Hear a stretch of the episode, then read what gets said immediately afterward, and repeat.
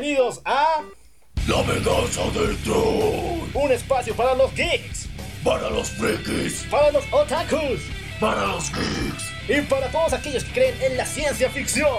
Y a todos, que la fuerza los acompañe. Y los destruya. Dale play a esta cosa.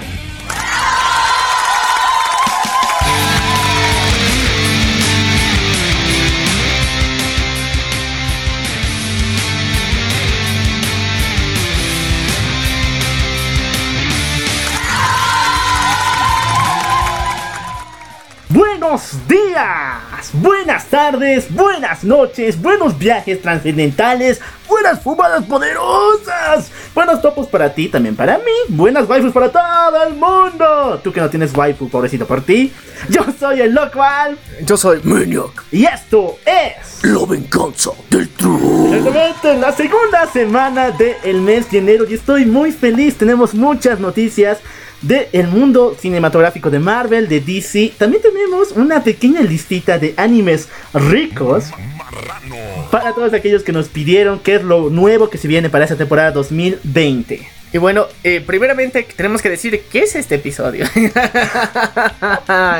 Olvida. cierto, cierto. Y bueno, para nuestros amigos que nos están viendo desde YouTube, les recordamos que si quieren escuchar el sector de noticias más, pueden escucharlo en las plataformas de Spotify, Apple Podcast, Google Podcast. Ahí, ahí se viene todo, incluyendo las noticias. Así que nos pueden escuchar en Spotify, Apple Podcast, Google Podcast, iBox. Así que si se pasan, dan una vueltita por estas plataformas, escuchan el programa, incluyendo noticias. Pero tú que nos estás escuchando en estas plataformas, tú te vas a tragar las noticias y todo. Así que, bueno. Este episodio vamos a decir de qué se trata porque va a ser muy especial para nosotros y queremos que ustedes también lo disfruten. Porque el día de hoy nos ha tocado el destino, nos ha traído aquí al momento para hablar de... Doomsday Clock.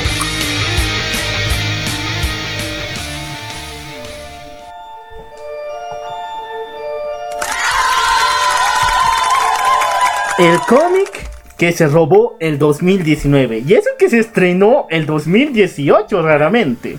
Pero de todas formas, este cómic ha llevado muchos años de parte de Jeff Jones y un equipo creativo muy muy concentrado en darle una nueva vida a los personajes creados por Alan Moore. Chequen los cómics, chicos. Nunca antes el Doctor Manhattan, Ozymandias, el comediante o incluso el nuevo Rorschach se vieron tan increíbles.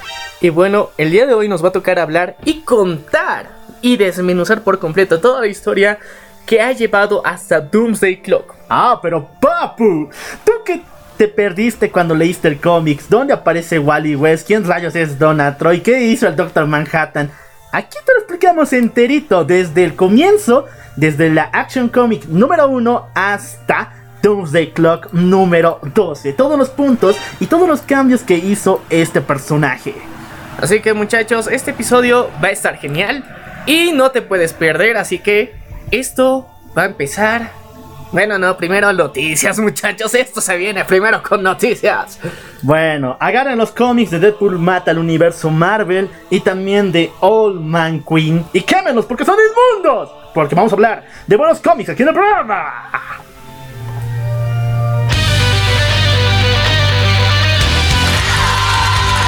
A ver. Vamos a empezar. Ahora sí, hay un problemita con el botón aquí. Vamos a empezar con lo que se volverá trending topic esta semana. El regreso del mayor crossover en la televisión respecto a DC Universe. Hablamos de Crisis. En tierras infinitas. Exactamente. Y bueno, acaban de sonar último tráiler y por fin todas nuestras teorías fumadas se hicieron realidad. Por fin fumarme tanto de la buena se hace verdad. ¿Por qué? Vimos a Oliver Queen. Espera, espera un ratito. Ah, no. Spoilers. Si es que no has visto, si es que hasta ahorita no has terminado de ver o no has llegado a esta parte de Crisis en Tierras Infinitas, ahorita te vamos a dar unos spoilers. Ciérrate lo, y tápate los oídos por lo menos unos un minutito ya. Y canta la la la la la la la la la. Y luego continuamos con las noticias más normales sin spoilers. Bueno, en el anterior capítulo en la crisis en Tierras Infinitas vimos que Oliver Queen falleció. Pero con la ayuda de John Constantine, Lucifer y todos los muchachos fueron al mismísimo infierno a rescatarlo. Mientras tanto... Espera, espera, espera, espera, ¿qué? O sea, Oliver Queen se fue al infierno. Para que lo sepan chicos, tal parece que el universo DC se maneja en las leyes del cristianismo 100%. ¿Por qué razón? En el cristianismo te dicen que si matas, no importa la situación en la que estés, obviamente te vas a ir al infierno. Y ahí es donde está el señor Oliver Queen. Bueno, el señor falleció y estaba en el infierno. Y todos los chicos fueron a rescatarlo. Sin embargo, apareció un ser completamente diferente. Un ser que trasciende más allá de la vida y la muerte. Hablamos de el espectro. El espectro sacó el alma de Oliver de este lugar y lo reencarnó, dándole todos sus poderes. Así que en estos dos últimos capítulos de la crisis, veremos a Oliver Queen como uno de los seres más poderosos del universo DC, el espectro. Bueno, y tan despreciado que era, obviamente, hasta por mí, porque, o sea, es Oliver Queen lanza flechitas. ¿eh? No, pero ahora tiene poderes mágicos. Ahora sí. O sea, mira, imagínate, cinco temporadas te tragas para que al final, en una que no es parte de Arrow, recién tenga poderes. O sea, o sea no, le hagas, no le hagas bullying a Oliver Queen, se merece un poco de apoyo ya. No es solamente que es humillado por Batman, o sea, eh, por Nightwing.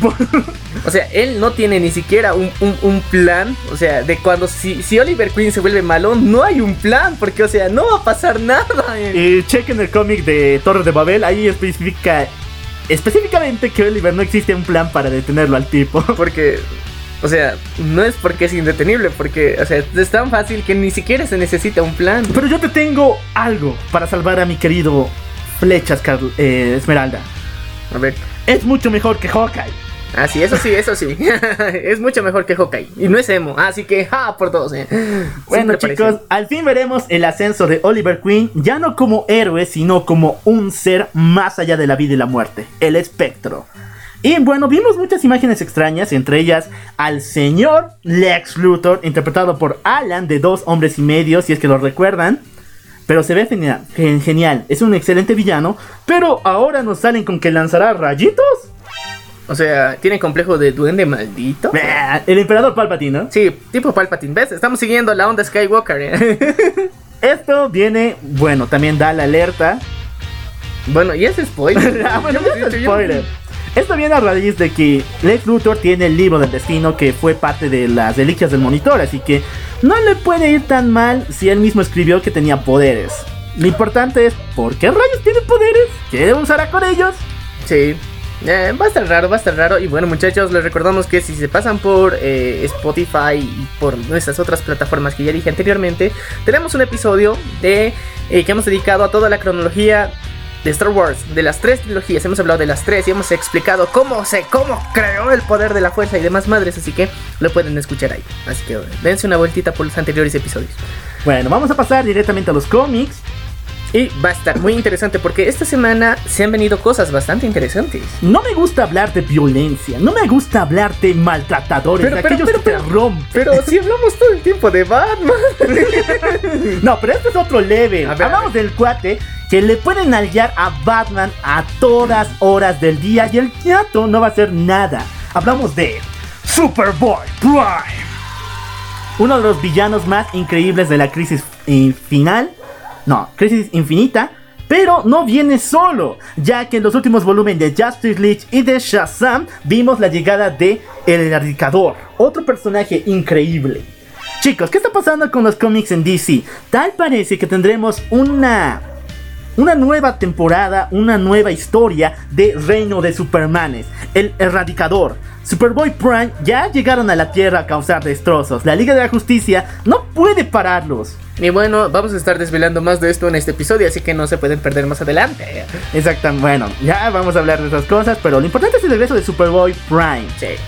Este chico se perdió desde los nuevos 52. Vino solamente a romperle la cara a los jóvenes titanes y después, gracias a obra y divina Vamos a hablar más adelante, tranquilo. Ya continuemos con las. No, pero no tiene nada que ver con Doom the Clock. Sí, Entonces, pero tiene, tiene, que ver con Rebirth, así que. No, pero esto es una historia aparte, así que vamos a empezar. Eh, esto pasa además en los nuevos 52. Entonces, el punto es de que Superboy Prime fue condenado al muro de la fuente, que es una especie de barrera entre el universo antiguo y el universo DC. Ahí fue condenado, se quedó ahí por eones y nadie lo recordaba. Vinieron los eventos de The Bird y el tipo prácticamente desapareció. Pero en Shazam número 13, el tipo volvió y se chingó. Golpeó y casi asesina a la familia Shazam. Yo sé que muchos dirán, eh, los Shazam son imbéciles solo porque son niños. No, los Shazam es una gran familia que tiene el mismo level de Superman. Así que chicos, imagínense, nadie puede parar a Superboy Prime ahora. Bueno, continuemos con las noticias. No estaría interesante, pero... o sea, uno, Vamos a spoilear al final de este episodio también qué, qué es lo que se viene para el futuro, porque el Doctor Manhattan lo hizo, así que nosotros tenemos el permiso de spoilear también. Bueno, bueno, vamos a pasar con Marvel, quien acaba de lanzar el nuevo tráiler de los New Mutants. Y yo le digo, excelente tráiler, papu, gracias, pero eso tenías que hacerlo hace dos años en el pasado, ¿verdad? Eh, no ya es un año. No, son dos años que se ah, bueno, ahora estamos 2022. Dos años hemos tenido que esperar para que esta película recién muestre una fecha de estreno. Ah, y, lo peor. Sí, y aparte que, que, sus personajes, que técnicamente eran jóvenes este entonces, ahora están mayores, pues más mayores. Mientras no me la ríen a mi Magic, todo está bien. Todo está salvado, Disney. Gracias por el trailer. Pero. ¿Qué pasó? Pero, pero, pero, algo importante es que, o sea, la película de los nuevos mutantes Técnicamente y según, según los datos que han sacado, dicen que sí va a formar parte ahora de... O sea, esta película sí forma parte del UCM. Así ¡No, que, así que todos estamos de... ¿Y en dónde cuadra esta historia? Así que estamos esperando a verla para ver dónde cuadra. Porque de momento no pensamos en dónde va a cuadrar. Pero es la forma que supuestamente tienen de introducir a los mutantes. Bueno, si esa es la forma de introducir a los mutantes según el señor Kevin Feige, eh, lo está haciendo muy mal. Primero, la película sí se ve como de terror, sí te da esa aura de que será una película muy llamativa, pero no, los X-Men no son así. No es una forma de introducirlos a estos chicos con serios problemas mentales. ¿Cuál mentales? Tienen superpoderes. Claro, pero fuera de ellos están atrapados en una habitación luchando por sobrevivir. Pero, es que imagínate, ¿no has visto que aquí, así en el mundo 100% real, no fake, a una persona que se extraña le meten en un lugar que nada que ver, pero supuestamente sí? O sea, yo creo que eso sí es un poquito más realista de lo que nos presenta Marvel comúnmente. Imagínate, aquí, digamos, una persona con esquizofrenia o que supuestamente dice hablar con otras personas, en un cómic sería un superhéroe. Pero aquí lo meten al manicomio. O sea, lo mismo pasaría con un X-Men, ¿no? O sea, yo creo que de ahí tiene cierta lógica. No del todo, porque algunos hacen cosas raras que no tendrían que ni siquiera estar en un manicomio. Tendrían que estar en, la, en el área 51, pero ya. Uh. Yo creo que está interesante esta nueva propuesta, pero no sé. No sé cómo lo van a introducir. Siento que van a errar yo siento que es solo palabras. No, esta no es la introducción de los mutantes al UCM. Eso será obviamente WandaVision o Doctor Strange eh, Universo de Locura. Pero si, esto, si estos acontecimientos ya están pasando en el UCM, imagínate, o sea, va a estar, va a estar denso. Porque eh, uno, ya vamos a ver ya niveles de maltrato 100% real y ya menos family friendly, que es otro de los puntos muy importantes que hay que tocar. Porque eh, nuestro querido Rey Rata ¿Sabes? El jefazo. El siempre anda con, con, esa onda de querer decir. Y si no sabías quién es el Rey Rata, estamos hablando del tío Mickey Mouse. Y tengan cuidado, lo escuché por ahí. Pero eh, la cuestión es que el, malvado Rey Rata siempre se anda con, con esa onda de querer que todo, absolutamente todo, sea apto para todo público para sacar más billetitos. Pero en este caso no. Así que todos estamos de qué demonios está pasando en el mundo. Yo creo que no fue decisión de él, simplemente tiene que cumplir los contratos que ya había hecho con esta película. Igual tiene que hacer lo mismo con Deadpool 3, nos han avisado de que sí va a tener eh, clasificación R, pero va a ser la última de Deadpool y luego se nos viene un reboot brutal del cuate para meterlo en el UCM. Mm, no creo que sea un reboot como tal. Yo te digo, eh, ahorita que ya en, en Deadpool 2 ya pueden viajar en el tiempo, técnicamente ya se puede hacer muchas cosas. Así que eh, va, a estar, va, a estar, va a estar muy interesante todo lo, que venga a pasar porque eh, aparte la noticia de que el, o sea, la, película de los nuevos mutantes forma parte del UCM lo sacó la propia página de la D23. Así que esto va a estar raro. Bueno, ¿cuál es tu opinión respecto a los nuevos mutantes? A mí me encantó el diseño de personajes, todos se ven increíbles especialmente Magic con el guante mágico y el... Lo único que tengo miedo es el oso demonio. Si no lo saben, él será el villano de esta película y se está viendo en esa especie de bruma con niebla, al estilo de Galactus de los Cuatro Fantásticos. Así que, Marvel, no vayas por ese camino. Los villanos de Gas no funcionan, ¿o no? Y va a estar raro también porque tenemos a dos personajes que conocemos de otras series en sí. Uno es eh, Macy Williams de Game of Thrones, nuestra querida Arya aquí tan respetada llamada y al final no sé qué demonios hace con su vida, según la serie. Pero también tenemos a Charlie Hayton de Stranger Things. Y así que tenemos a dos, dos personajes, dos caras reconocibles por nosotros fanáticos de las series. Así que va a estar interesante. Bueno, vamos a pasar a noticias muy muy tristes y también otra razón por la cual yo digo que esto no fue premeditado por el Rey Rata y que los nuevos mutantes no forman parte del UCM. ¿Por qué razón? Porque esta semana el director de, de las películas de Doctor Strange, el señor Scott Derrickson, acaba de renunciar al proyecto él tenía que dirigir la secuela de Doctor Strange, Doctor Strange Universo de Locura. Sin embargo, él renunció porque hubo una dura disputa respecto a características artísticas de la película. Yo creo que Kevin Feige se lo montó en la mesa, dijo. artísticas, creativas, creativas. lo importante es que Kevin Feige se lo puso en la mesa. Yo quiero que esto sea family friendly. Y esto viene de declaraciones de él cuando dijo que Doctor Strange 2 no será una película de terror, sino que los aspectos y los elementos te harán saltar un poco, pero no es película de terror.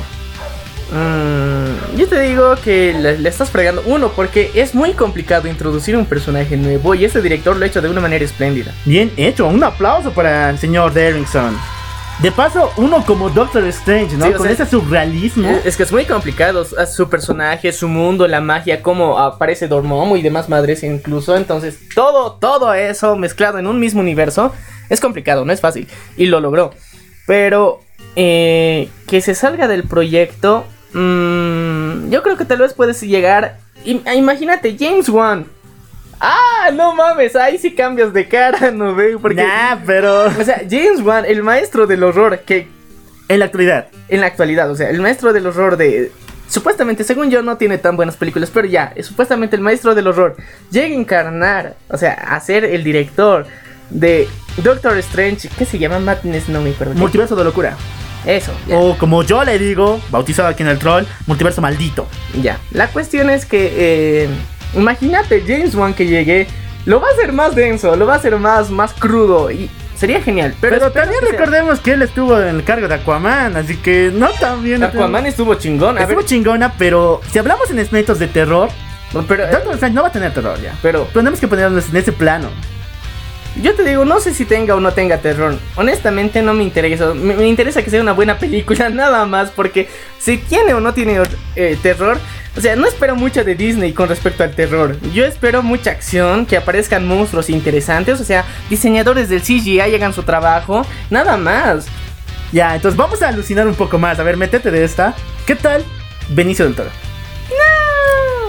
¿Quién es Benicio ah, del Toro? Ah, no, perdón, Guillermo. Guillermo del Toro. Qué puchame. Golpeenme la cabeza. ¿Qué tal el señor del Toro? Yo creo que Guillermo tiene que volver para hacer Hellboy 3, nada más. él postuló un guion para Doctor Strange, la primera. Sí, pero yo te digo, él tiene que volver para Hellboy. O sea, para el universo oscuro de Marvel, le da. Pero para este, o sea, yo te digo. Doctor Strange, si bien tiene unas interesantes eh, muestras que nos van. Unas interesantes personajes que nos puede mostrar en esta película. No creo que sea necesario que sean oscuros, o sea, tal cual.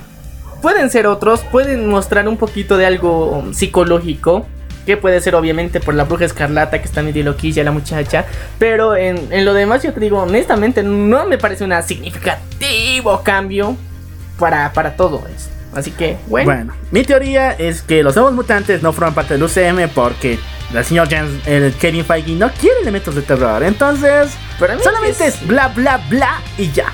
Pero es la página de la D23 que parte de eso no capta. La misma página que nos dijo que Carol Danvers era el mejor el personaje más poderoso y ahora es la bruja escarlata. Pero imagínate, es cada vez que cambia de opinión Kevin Feige, nada más.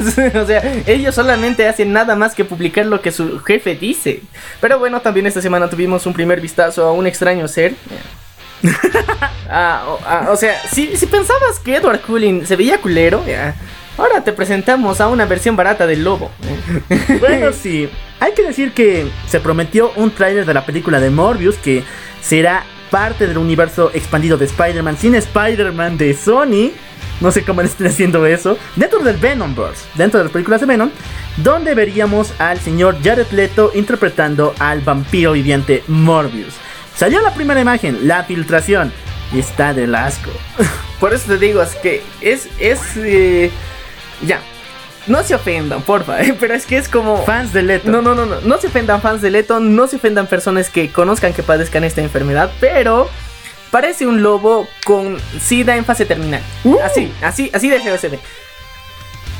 Yo sé que no es lo que todos esperábamos. Había mejores artes conceptuales. ¡Había! Y además, eh, eh, Jared Leto tiene experiencia en trabajar interpretando a una persona con SIDA. Hay que reconocerlo. Y lo hizo muy bien en ese caso. Pero esta vez no, pues, o sea, parece el lobo con SIDA en serio. Por eso, había mejores artes conceptuales de cómo podía verse el señor Leto interpretando a Morbius. Pero recordemos que también su historia lo amerita. Tiene que verse deplorable. Él no es un vampiro en toda la ley de la palabra. Él es un hombre que sufre una enfermedad de la sangre que al investigar con su cuerpo sencillamente se vuelve en una especie de vampiro. Sí, su único poder es chupar sangre y volverse más fuerte. Puede vivir, bueno, puede vivir en la luz. No es inmortal como tal, solamente chupa sangre y se vuelve fuerte. Así que yo creo que va más por ese aspecto, en que nos van a mostrar que el tipo ya está fregado a su vida y que tienes que convencerte del tic del cuate. Va a estar raro, va a estar raro, pero no sé, honestamente no me espero mucho. Insisto, parece el lobo con SIDA. Bueno, es la última chance de Jared. Después de esta, si le sale mal, adiós al olvido. O sea, lo olvido completamente. Mira, ya, ya falló en DC con, con- interpretando a un Joker extraño, esa cosa no sé qué era, pero ya, ya, la falló en Suicide Squad. Ahora que la falle con Morbius, su reputación en DC y Marvel se fue a la shit. O sea, en otras películas, yo te digo, es eh, señor actorazo, muy bien lo hace, en dramas sobre todo, lo hace chingón. Pero en estas no le está funcionando, parece ver. Veremos, veremos que salga el tráiler y tal vez lo juzgamos mejor. Bueno, el tráiler sale el 31 de enero. Estén atentos a la página donde lo publicaremos. Una noticia que me llamó mucho la atención fue las declaraciones de Disney que dicen que el señor Christian Bale está en conversaciones para aparecer en la película de Thor Love and Thunder. Si no saben quién es Christian Bale, él era el ex Batman de la trilogía de Nolan, el señor Batman más increíble de la historia, después de Michael Keaton. Y bueno, es increíble ver que se está apuntando para esos proyectos. La pregunta es, si va a Marvel, ¿qué personaje va a interpretar? Yo digo... Y... De, doble tambores, por favor. Imagínense a Christian Bale como Bor, el abuelo de Thor. Si no conocen a Bor, él es el principal responsable por el cual Thor deja el martillo y se lo da a Jane Foster, porque el maldito es un cazador de dioses. Él solamente existe para matar a los seres inmortales y a Thor le dio una buena paliza. Así que yo digo, nadie más chingón que Christian Bale para interpretar a, Thor- a Bor. Pero Thor, bueno, ya, Chris Hemsworth, ya, ya, hablando del actor, ya, está más mamado que Christian Bale. ¿ya? O sea, honestamente, visualmente, él, ¿quién se la parte a quién? Ya, pero es su abuelo. Ah, Ah. sí, sí, podría ser posible. Además, se puede meter pues el mismo training que se metió para Batman Inicia. Imagínate, estabas de flaco y después una muralla de músculo. Pero yo creo que tampoco puede ser muy necesario, tomando en cuenta que eh, si es el abuelo, o sea, se tiene que ver eh, no necesariamente mamado, sino, o sea, un poquito sabio. mamado, pero tiene que verse temible. Temible. Es el asesino de dioses, imagínate. Así que eso puede estar interesante. Eh, si es así, yo te digo, va a estar chingón. Bueno, hay varias teorías en Reddit y principalmente en Facebook que le dan dos papeles diferentes. El primero sería interpretar al mismísimo Nefisto, que es la representación del diablo dentro del universo de Marvel. Si bien la relación entre Nefisto y Thor ha sido muy muy extraña por diferentes situaciones, eh, no podemos decirlo un villano de Thor al 100%. Entonces yo no entiendo bien por qué están postulando a Christian Bale como Nefisto. Para mí que no jala, no jala. No jala, ¿no? O sea, se- de, visualmente si le ponen un una, tipo fuego sería chingón, pero como el abuelo sería más chingón. O sea, es que Ah, bien dicho. Y además tiene relación con Thor, no como Sí. Nefisto como tal. Así que bueno, también eh, ya hemos visto anteriormente que en Thor O sea, meten personajes del cómic a la fuerza, así que puede ser que aparezcan los dos. Bueno, el otro personaje, y esto es demasiado fantasía, demasiada. Muchos dicen que Christian Bale podría llegar a interpretar al mismísimo Sentry. Si no lo saben, Sentry es la versión de Marvel de Superman con serios problemas psicológicos y fue un villano de Thor en la saga de Asedio. Cuando Asgard llegó al planeta Tierra, hubo una guerra entre el planeta Tierra junto con los Asgardianos y esta batalla fue entre Thor y Sentry. Yo digo, si se pone más mamado y se pinta el cabello de rubio, obvio, bienvenido, papu, bien. Bueno, bueno, ¿por qué no? Sí, sí, en serio, pero tendría que estar súper mamado, porque tendría que partirse la Thor. Y es medio complicada esa, esa situación. Lo más viable es que sea Bor. Pero recordemos que Love and Thunder y principalmente el señor eh, Taika Waititi, quien es el director de esta película, Sí, le gusta hacer comedias muy extrañas. tiene una manía muy fumada de contratar a actores de renombre como es fue el señor Matt Damon y humillarlos en las películas de superhéroes. Recuerden Thor Ragnarok. Recuerdan una escena donde se encuentran dos actores interpretando a Thor y Loki haciendo de una forma bien estúpida. Ok, ¿quién está en el papel de Thor? Es el señor Matt Damon. El ganador del Oscar. Uno de los mayores genios de la acción y del drama. Está siendo humillado en la película de Thor. Sí, bueno, por el que siempre Estados Unidos paga por su rescate es... Ah, sí. eh, el que es- siempre le gusta estar en el espacio, ¿no? No, al que siempre le gusta ser rescatado. Ah, también, ¿no? sí. Bueno, Bueno. soldado Ryan. Ya, mentira. mentira. Bueno, chicos, temo esto, que Christian Bale sea vilmente humillado en la nue- nueva película de Thor. Pero si tú, Taika, por favor, si te agarró algo de lo que tiene el señor James Gunn, pero algo bueno, haz que Christian Bale brille en esta película. Sí, por favor. Bueno, vamos a seguir hablando de cosas del mundo del cómic. Porque, en serio, much... Y espero que esta vez no lo pongan en una situación muy complicada. eh. Bueno, otra filtración que ha causado molestias en varios fans es las primeras imágenes del señor Robert Pattinson como Batman. Lo vemos completamente con un traje civil, una especie de Máscara. mascarilla y en una moto. Pero hay que decir que no cumplió la promesa. El señor Robert Pattinson no aumentó masa muscular. Puede ser porque está muy lejos, ¿no? También. La, filtración de la foto, yo te digo, no se ve nada, absolutamente nada de cómo está de mamado. Hay que recordar que el director Matt Zip está montando drones y seguridad a cada hora para que nadie revele filtraciones de la película. Sin embargo, como el Brian y el Kevin son capos como nosotros, sacaron otra imagen donde vemos a el señor, eh, al actor que interpretará, al pingüino incluso, y incluso el, Matt- el señor eh, tuvo que decir que era él. Sí, y o sea, con esta filtración recién confirmamos que, eh, bueno, este querido actor, que ahorita no me acuerdo su nombre, pero también apareció en Animales Fantásticos y dónde encontrarlos, va a ser el, el nuevo. El señor Colin Farrell. Pero lo importante con él es que en esta filtración en su personaje del pingüino no se le ve con los... O bien sin esa panza característica que tiene el pingüino o la baja estatura. Los, las características que él tiene. Olvidando también la versión de Gotham. Pero lo importante es que varios fans dicen que no veríamos al pingüino como tal, al señor Oswald Coverpot, sino veríamos a la versión más increíble y anterior a Oswald, conocida como el pingüino emperador de los nuevos 52.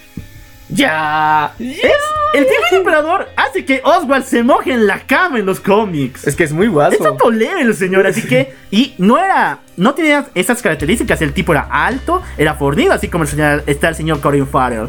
Así que yo digo: si Matt Reeves trae al pingüino emperador, yo te la compro.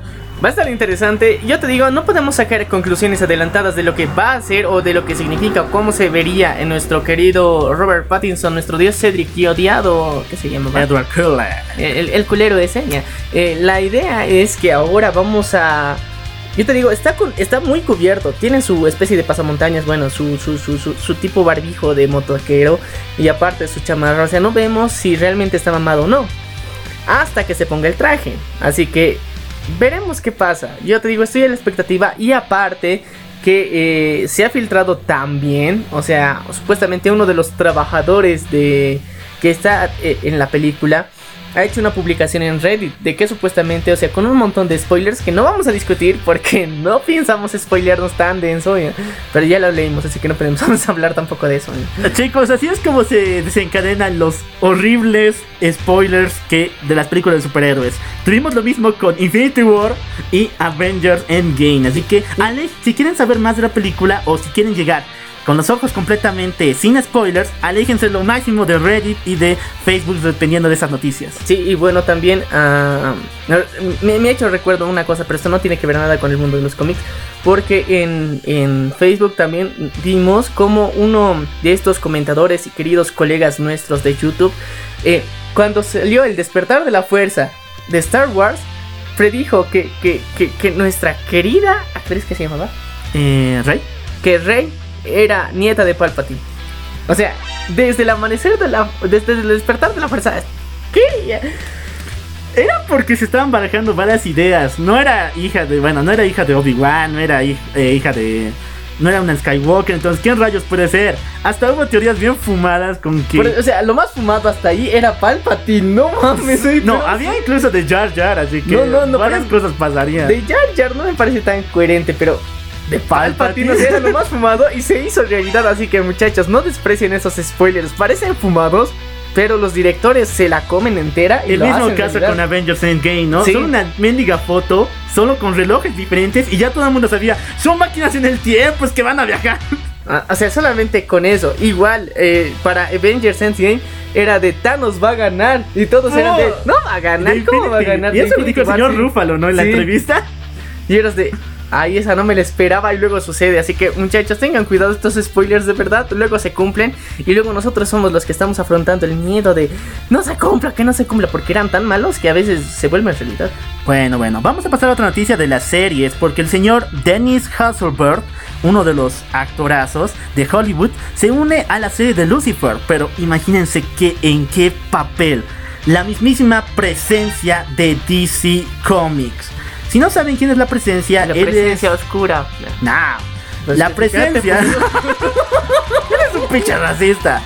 La presencia es la manifestación del dios creador del universo DC, mil veces más poderosa que Manhattan, un millón de veces más poderosa que la fuente y los titanes primigenios. La presencia creó toda la realidad de DC.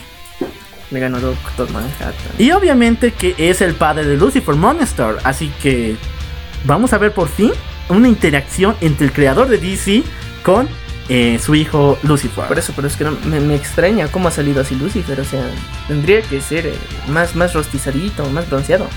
Es un dios, o sea, Puede puede cambiar de forma cuando quiera, ya entiendo, pero o sea, su máxima forma es ser negro. Oh, eso nos dice muchas cosas.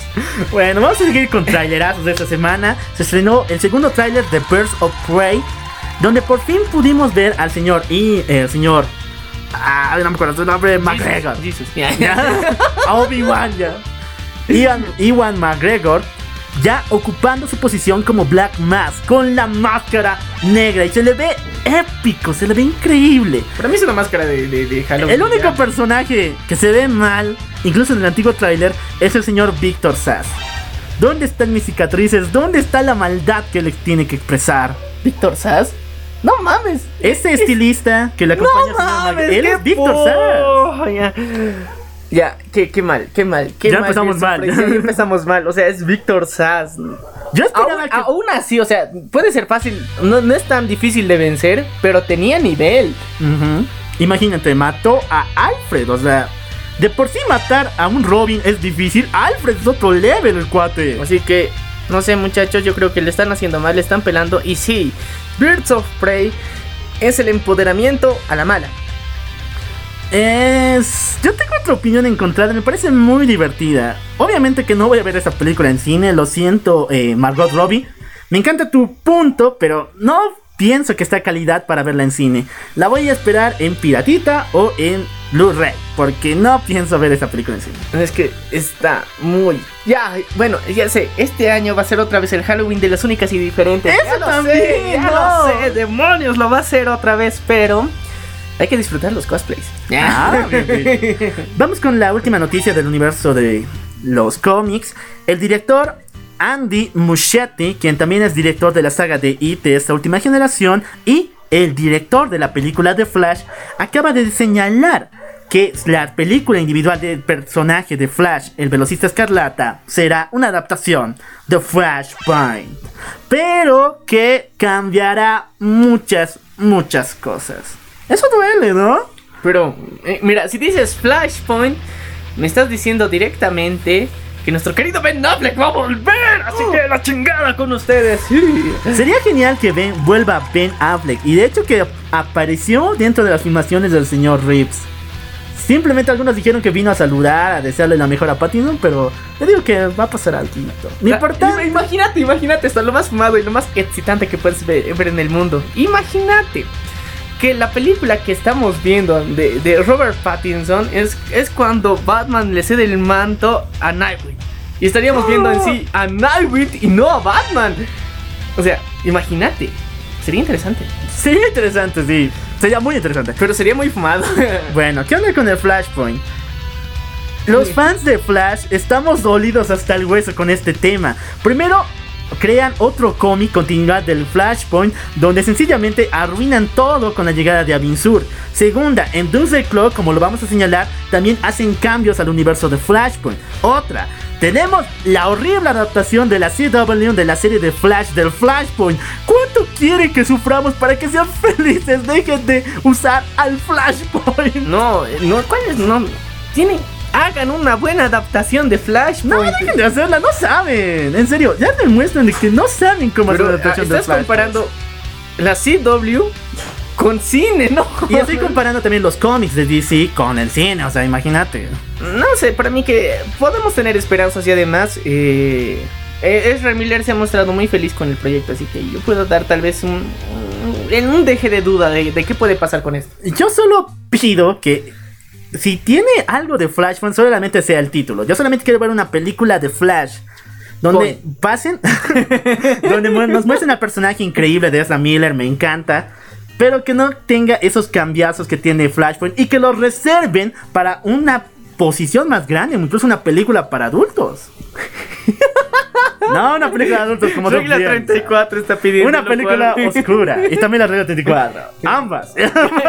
ya bueno, continuemos con esta madre. Porque si nos, nos vamos a poner a discutir sobre la Flashpoint y si tiene que ser o no debe de ser. Según yo, han hecho malas adaptaciones hasta el momento. Y simplemente necesita un buen director y un buen guion para hacerlo algo chingón. Y puede ser que si se hacen los cambios necesarios, incluso sea una historia más chingona de la que hemos visto. Y además, en Flashpoint puede surcir todos los errores que se tienen en el universo DC. Bueno, ¿cuál es tu opinión respecto al Flashpoint y las declaraciones del señor Muschetti? Vamos a hablar de los juegos de Arkham porque esta semanita Studios Riot acaba de mostrarnos una imagen de una placa policial. Pero lo extraño es que esta placa le pertenece al cuerpo de oficiales de la ciudad de Gótica. ¿Se viene acaso un nuevo juego de la saga Arkham? Esperemos que sí. Recordemos que hace mucho tiempo nos prometieron que iba a ser un juego de Superman llamado Warner eh, War Finest. Otra, que iba a ser la unión de todos los. de un, juego de la Liga de la Justicia. Tampoco nos prometieron. Y la última, nos dijeron que se iba a llamar Arkham Crisis. Ah, ya no sé qué creer en estos cuates. Ay, pero es que es Arkham. o sea, no, puedes creerte nada. Pero esta vez sí, ya lanzaron imagen. Las, las anteriores eran declaraciones, entrevistas supuestamente, pero esta vez ya lanzaron imagen. Así que ya tienen diseñadores trabajando en ello. Así que ya se está haciendo algún producto nuevo. Y sorpresita será para nosotros porque es una saga increíble. Tienen que jugarla si es que no lo han hecho. Es brutal. Bueno, vamos a terminar las noticias con noticias tristes de los cómics. El maestro Splinter de las Tortugas Ninja acaba de fallecer. En la página tenemos el spoiler completito, pero se los puedo contar si es que quieren, ¿no? La alarma primero. Spoiler, perras. Bueno, en el último arco de las Tortugas Ninja, las Tortugas se enfrentaban a un dragón milenario llamado Oroku, quien también pertenecía y era el líder del clan del pie. Lo importante es que Splinter se entrega como una especie de recipiente para este demonio. Dragón, mejor dicho. Con la ayuda de Oroku, Splinter y las tortugas vencen a la diosa Kitsune, la cual quería invadir la Tierra, pero en este trance y al sobreexplotar el poder del dragón dentro de él, el maestro Rata acaba de fallecer. ¿Qué? ¿El Mickey? ¡No! ¡Splinter, man! O sea, cuando hace un split, No, Splinter, el padre de las tortugas ninja. Es completamente triste la situación. Me encanta que haya mayor relevancia con las tortugas en los cómics que en las en todas las posiciones que tiene. Pero es muy triste ver que van a seguir por el camino que está siguiendo actualmente Batman. Recordemos que actualmente Alfred está muerto y que DC no lo quiere revivir hasta donde Dios sabe. Y vamos a ver por fin a un Batman más maduro. Así que las tortugas ninja van a seguir el mismo camino. No sé qué va a pasar con el mundo. ¿Por qué les gusta matar maestros? Sí, no. Primero Obi-Wan, después eh, Han Solo y ahora viene con estos dos, no manches. Va a estar chistoso, pero al mismo tiempo. Pero si te das cuenta, cuando matan al maestro, mucha de la esencia de- del personaje cambia para mal o para bien. Así que las tortugas ninjas, si se vuelven malvadas, voy a estar feliz. Uh, Eso sería interesante. Pues sería un giro muy, muy bonito. Bueno, ¿qué es lo que opinas respecto a la muerte del maestro Splinter y todas estas decisiones? Aquí finalizamos el momento de los cómics y vamos a sacar las orejas de Nikito y los Nico Niconis porque hablamos de anime aquí en el programa.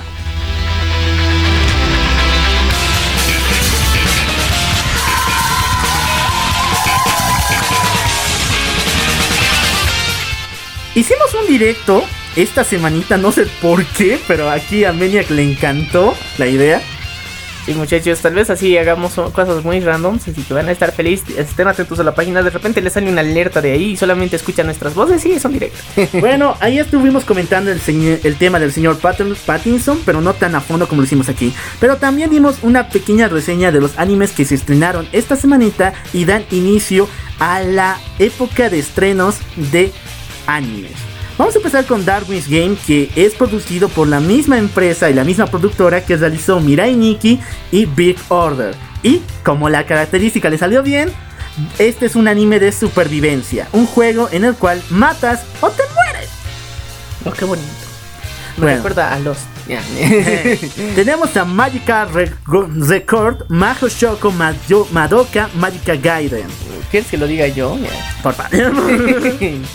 ya, a ver, ¿dónde está? Eh, Magical Record Ma Mau Shoujo Majo Shoko Madoka. no, no es Majo, es Mau Mau. Sí, pero sale Majo. Ah, dice Maho Shoujo Madoka en Magical Gaiden. Eso, Eh. la continuación de la película, la segunda película de Madoka. Muchos querían verla, muchos ya tenían muchas ilusiones de este animazo. Y es de leyenda, es de culto completamente. Bueno, ¿y de qué trata?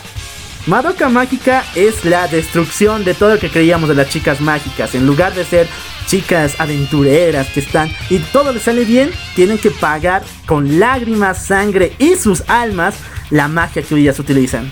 Así que va a estar bonito, va a estar bonito. Va a llegar a sus corazones y ya saben, Sakura Carcaptura y muere. Mentira. Tenemos a ID Invaded, que ya habíamos mencionado de este en una anterior situación. Es la. La dimensión desconocida en anime. Ah, Eso. o sea, Black Mirror en anime. Oh, interesante. Bueno, también tenemos. Y aquí empieza la temporada de furros. No sé qué les picó a los japos este, este año. Pero quieren iniciar todo con animes referidos a temas de furros. A ver, a ver, cuéntame, ¿qué, qué más? Bueno, vamos a empezar con el primero de la lista llamado Murenase Senton Gauken. Oh, qué morenazi, ya. A ver chicos, esto se trata de una escuela donde chicas furros y también diferentes ah, demi-humanos, podríamos llamarlo así, van a pasar clases junto con humanos normales. Un muchacho está enamorado de la única chica de su salón humana.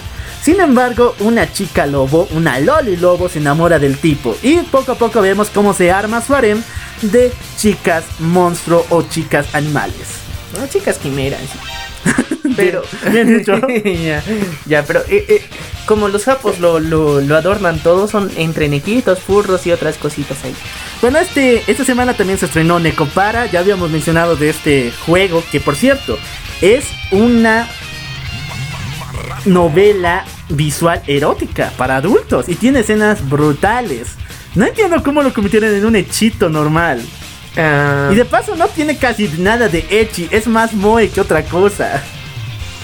no lo sé, Rick. Pero Creo que tenemos que hacer una segunda parte de, del hentai al anime aquí en el programa. Así que muchachos, no se pierdan, vamos a sacar un segundo episodio, una segunda parte de, de ese épico episodio donde hablamos de género, de de mangas, es- novelas ligeras o web novels Visuales también. y, y novelas visuales también, que se convirtieron en animes bajados de tono. ¿ya? Muy bajado de tono. Así que va a estar bonito. Bueno, no podían faltar los Isekais y raramente este es el único de esta temporada. Rizero. A ver, hermano, voy a meter una canción profética porque mis oraciones fueron escuchadas.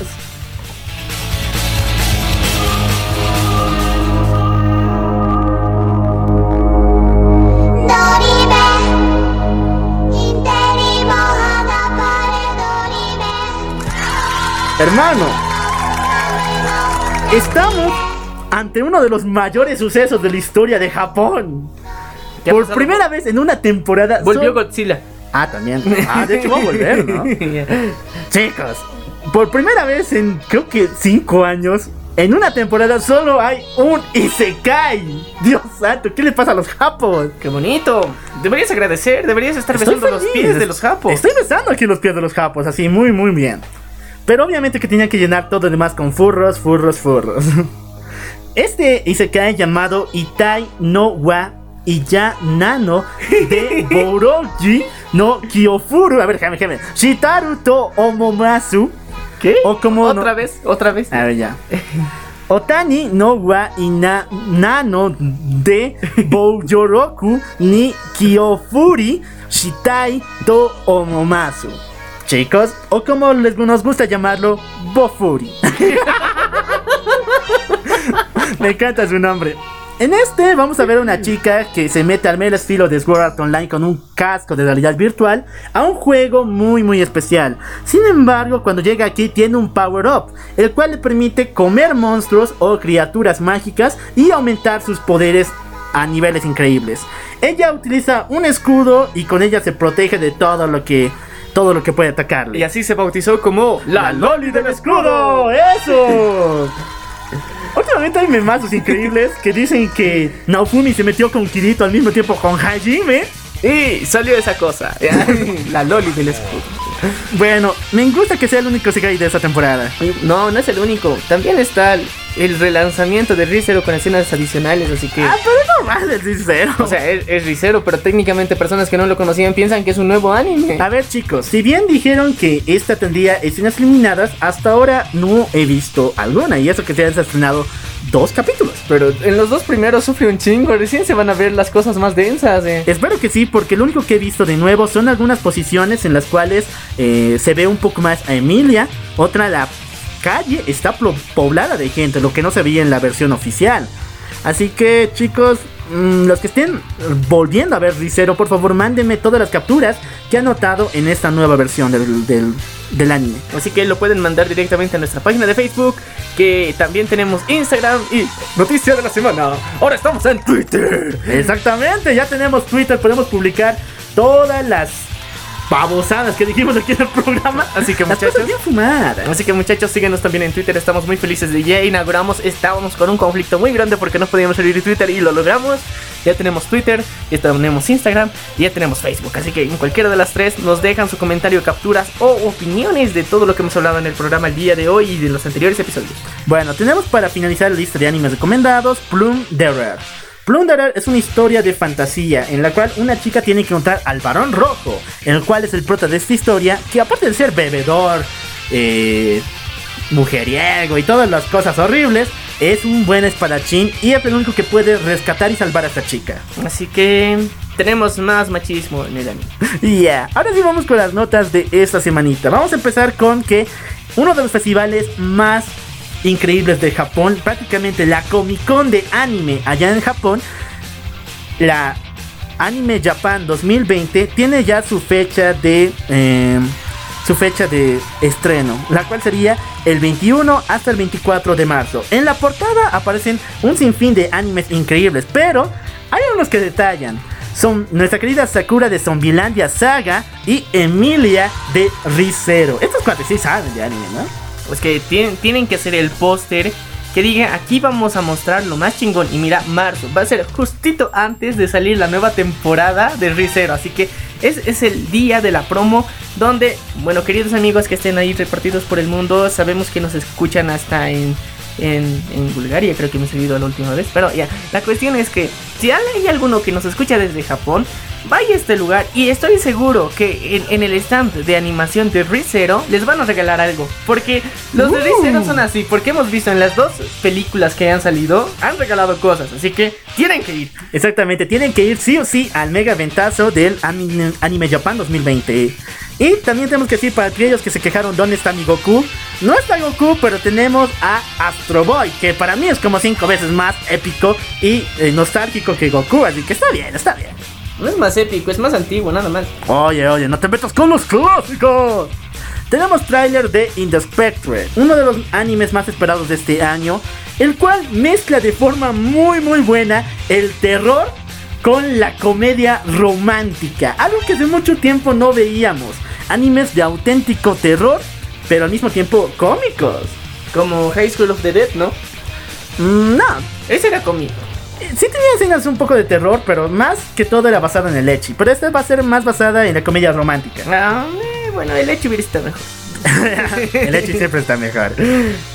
Bueno, y, y es interesante porque, bueno, uno, para los que no sabían, eh, High School of the Dead no va a continuar porque hasta el manga lo han cortado, así que no tengan esperanzas. No, pero es que también sus autores, eh, por lo menos uno de ellos falleció. Los otros no pueden continuar. No. Ya, mía. Así que chicos, ya lo saben, Inespectre se viene para este mes de febrero. No se lo pierdan. Vamos a hablar del regreso de los dioses aquí al año 2020. Y vuelvo a poner la música apocalíptica. ¿Por qué? Nos escucharon las plegarias, va a haber una nueva versión o un nuevo anime de Higurashi no Naku, que es uno de los animes más increíbles de la historia y también del terror como tal. A ver, cuéntame de qué trata. Bueno, en un pequeño pueblo se tiene que sacrificar sí o sí a un muchacho en una ceremonia tradicional. Y cuando el chico, el sacrificio, se entera de que lo van a tasajear, bueno, el tipo tiene que hacer lo que sea para escapar de ahí. Épico, sublime y muy, muy traumático para aquellos que quieren teorías conspiranoicas. ¿Y esto va a ser una reanimación? No se sabe con exactitud qué es lo que será. Bien puede ser una continuación, pero yo le daría muy, muy poca posibilidad porque el anime termina de forma completamente cerrada. O puede ser de nuevo una remasterización del mismo. Puede ser mejor una remasterización así para que tenga gráficos Full HD. Bueno, bueno, vamos a volver al ritmo tradicional. Volvamos a terreno terrenal ya. La artista Ivan Shine nos mostró unos cuantos pósters en los cuales vemos a, a estrellas pop de la actualidad como protagonistas de Sailor Moon y me encantó el trabajo que hizo. Pero yo me digo, ¿por qué Miley Cyrus? ¿Por qué ella? No tenía que estar ahí Demi Lovato. No tenía que estar ahí Katy Perry, Dios, no manches. No sé, yo te digo, igual yo me cuestiono eso, porque en serio, Miley Cyrus, ¿qué ha hecho para ganarse ser una, una diosa? Ya, mentira, no. Una- no, si hay un anime con Miley Cyrus como prota o como chica mágica, no lo veo ni mamando. Ustedes dirán, pero estos artes de esta artista, Iván, eh, Iván Shine, tienen que checarlos. Está en nuestra página y denle like en su cuenta en Twitter. Esta semana hubo polémica brutal porque muchos fanáticos de Nanatsu no Taisa tercer- tercera parte se quejaron por la animación. Y hay un memazo en el cual vemos a un Meliodas completamente hinchado en el pecho y completamente mal animado. Pero esto no es verdad, esto es un meme. La verdad es que en ese capítulo sí hay mala animación, pero no es tampoco tan extremista, no es tampoco del nabo. Así que, por favor chicos, no se ardan respecto a esos temas de animación. Recuerden que Nanatsu no Taisa tuvo que adelantar su estreno porque no quería perder contra Sword Art Online. Lo cual no le salió bien porque igual perdió, ¿no? Sí, fue, fue muy triste, pero ni modo, pues. Así que chicos, por favor dejen de lanzarle hate a Nanatsu no Taisa. Ellos, ellos quieren hacerlo mejor, sin embargo el presupuesto no alcanza. Volvemos a hablar de ReZero y de nuevo de una colaboración. ¿Ves? O sea, cada vez, si quieres hacer popular algo, como es Art Online, sigue, sigues ese camino, ¿no? Hacer colaboraciones tras colaboraciones tras colaboraciones. Bueno, y esta bueno. vez lo hizo ReZero. ReZero tendrá una colaboración en el juego de móviles de Overlord, del Supremo de Ace Sama, llamado Mass of the Dead. En la imagen podemos ver claramente a Betelgeuse contra el Supremo, así que podría haber una batalla entre estos dos titanes. El Supremo le gana, Betelgeuse no es tan capo. Eh, sí, pero el tipo, digamos que tiene. Nada, no. Tiene el, el aura de Satellite. Recordemos que el Supremo en Isekai Quartet no podía hacer nada contra Satellite. Pero estamos hablando de un videojuego. Eh, le sacas, tú le quitas la vida, lo chiste a la vida. La vida lo chiste y ya, pero. Oye, que te has olvidado de algo muy importante. Porque Doki Doki, del episodio que hablamos la anterior semana, sacó una noticia muy importante. Nuestro querido Dan Salvato, adorado y venerado Dios, creador de toda esta tortura, dio algo. Sí, él dio declaraciones de que se viene mucho más material para el 2020, pero chicos, chicos, por esto es que les digo que las noticias sí se pueden confiar en la página, porque nosotros revisamos de qué se tratan estas noticias. Este tweet que nos mandó el señor Dan Salvato se estrenó el 2 de enero de este año y recién los medios lo están tomando como novedad. Sí. Yo ya lo posteé en la página, incluso creo que hablamos de esto respecto a Doki Sí, Doki. solamente hicimos un adelanto de qué se vendría porque eh, supuestamente va a sacar una actualización del juego. No, no, no, todavía no se ha dicho qué va a pasar. No, Si nos ha dicho actualización del juego, aquí está, aquí dice actualización del juego. No, dice que va a haber nuevo material. No se sabe qué es lo que va a ser Pero es que imagínate cómo le metes act- eh, un nuevo material al juego que técnicamente te, eh, te- te lo descargas gratis de su página. Es una actualización.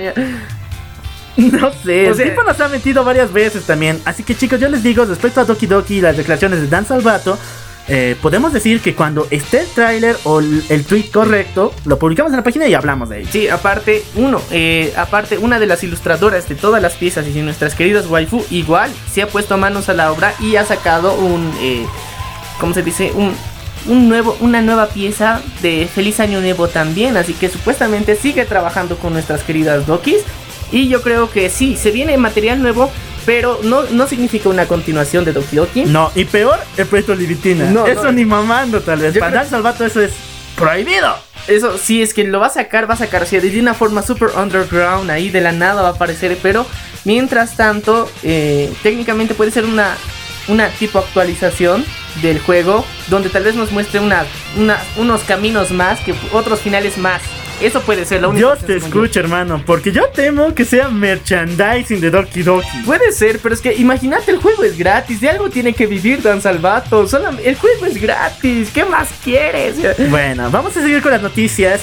Esta semanita el señor Tongo, el dios Tongo, El Letón Game. le gustó, decidió hacer un cover de uno de los mayores animes de la historia. Prácticamente para mí el mejor anime de la historia que es Evangelion. Yo te digo, no jodas, ¿por qué no le fregas a Konosuba, a Tate no Yusha? No te metas con Evangelion, papu. No sé, yo tengo miedo de que ahora se meta con Dragon Ball, pero bueno. Ah, la siguiente va a Dragon Ball. Esperemos que no, esperemos que no, va a ser vilmente sacrificado. oye. O sea, este sí le- es, es que, mira, la canción de, de Evangelion del opening tiene la pinta para, para volverle tongue y aparte para eh, tiene casi ritmo de cumbión, así que no hay mucho drama con eso. Solo se aprovechan porque el opening nunca fue eh, oficialmente traducido al español. Por ello sí podemos sacarle las cosas. Pero en lo de Dragon Ball no se podría porque ya fue traducido al español. Y la gente conoce incluso más el opening en español que el de japonés. Pero este men, sabes, que No, ya respetan. así que no, no digas nada ya. Cruz, cruz, que se vaya el tongo y venga sí. Jesús ya. Que venga Jesús porque si no se vienen cosas horribles. Métete con los animes de por Aurifureta ya. Cuate, te digo, haz parodia del opening de Aurifureta. Nadie le va a importar, pero lo importante es que no te metas con los clásicos, man. Y no sé, yo poco a poco esto, eh, te- tengo miedo de que escuchando estas canciones de repente aparezca una invocación, porque cada Uh. vez, cada vez que, que, que, que, que Tongo canta, en serio, lo quiero mucho, ha hecho canciones increíbles y que en serio ni yo fumándome la buena puedes llegar a, a imaginarte. Pero tienes miedo de que invoque algo y que salga de repente algo bien, bien extraño ahí de la nada. De repente pones un, un buen cumbión de Letongue y se te aparece Lucifer. Ten cuidado, ten cuidado. Bueno, bueno, vamos a pasar a otra noticia. El anime de Classroom of the Elite, bueno, no el anime como tal, la novela ligera de Classroom of the Elite, por fin sacará el afamado volumen 12.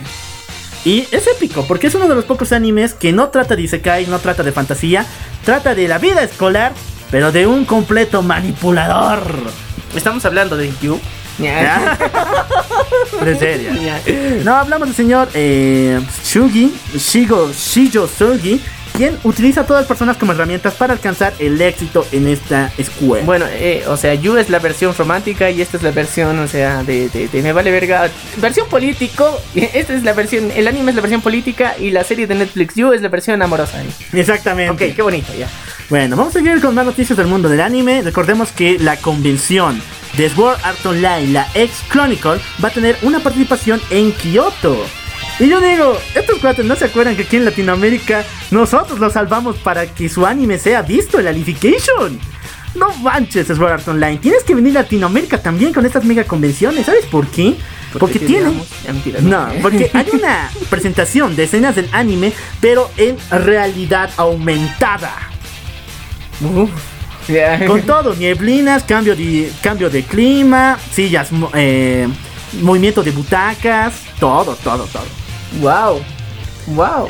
Bueno, querido David Palacios, tú vas a disfrutar de Asuna en 3D, así que. Ah, Ah, sí, así que David, ponte a orar, ponte a rezar para que Sword Online se acuerden que en Latinoamérica también nos gusta Sword Art Online. A mí no tanto, pero a ti. Vamos a pasar directamente a noticias del mundo gamer.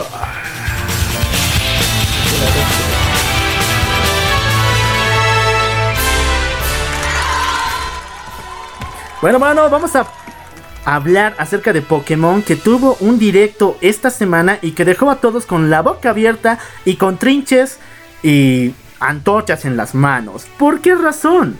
Pokémon nos acaba de decir en la cara que nos dará una expansión de Pokémon Espada y Escudo. Escucharon bien, un DLC, el cual vale la mitad del precio original, 30 dólares. Este DLC incluye dos nuevas islas, una la isla Armadura y otra la Tundra Corona. En estas conoceremos a 200, escuche bien, 200 Pokémon nuevos que no vimos en la zona de Galar. Chúpate esa. una extensión de mapita. No solamente una expansión, o sea, le dan 200 Pokémon más. Ahora, aquí viene el truco, aquí viene lo malvado de Game Freak. Puede ser que en estos 200 Pokémon se encuentren Pokémon de otras regiones. Recordemos que no tenemos la Pokédex nacional. Entonces pueden hacernos la fumada de que en este estos 200, 100 o 150 sean de antiguas regiones y solamente 50 sean nuevos. Ya, pero son 200, así que no te quejes. Bueno, Cómpralo.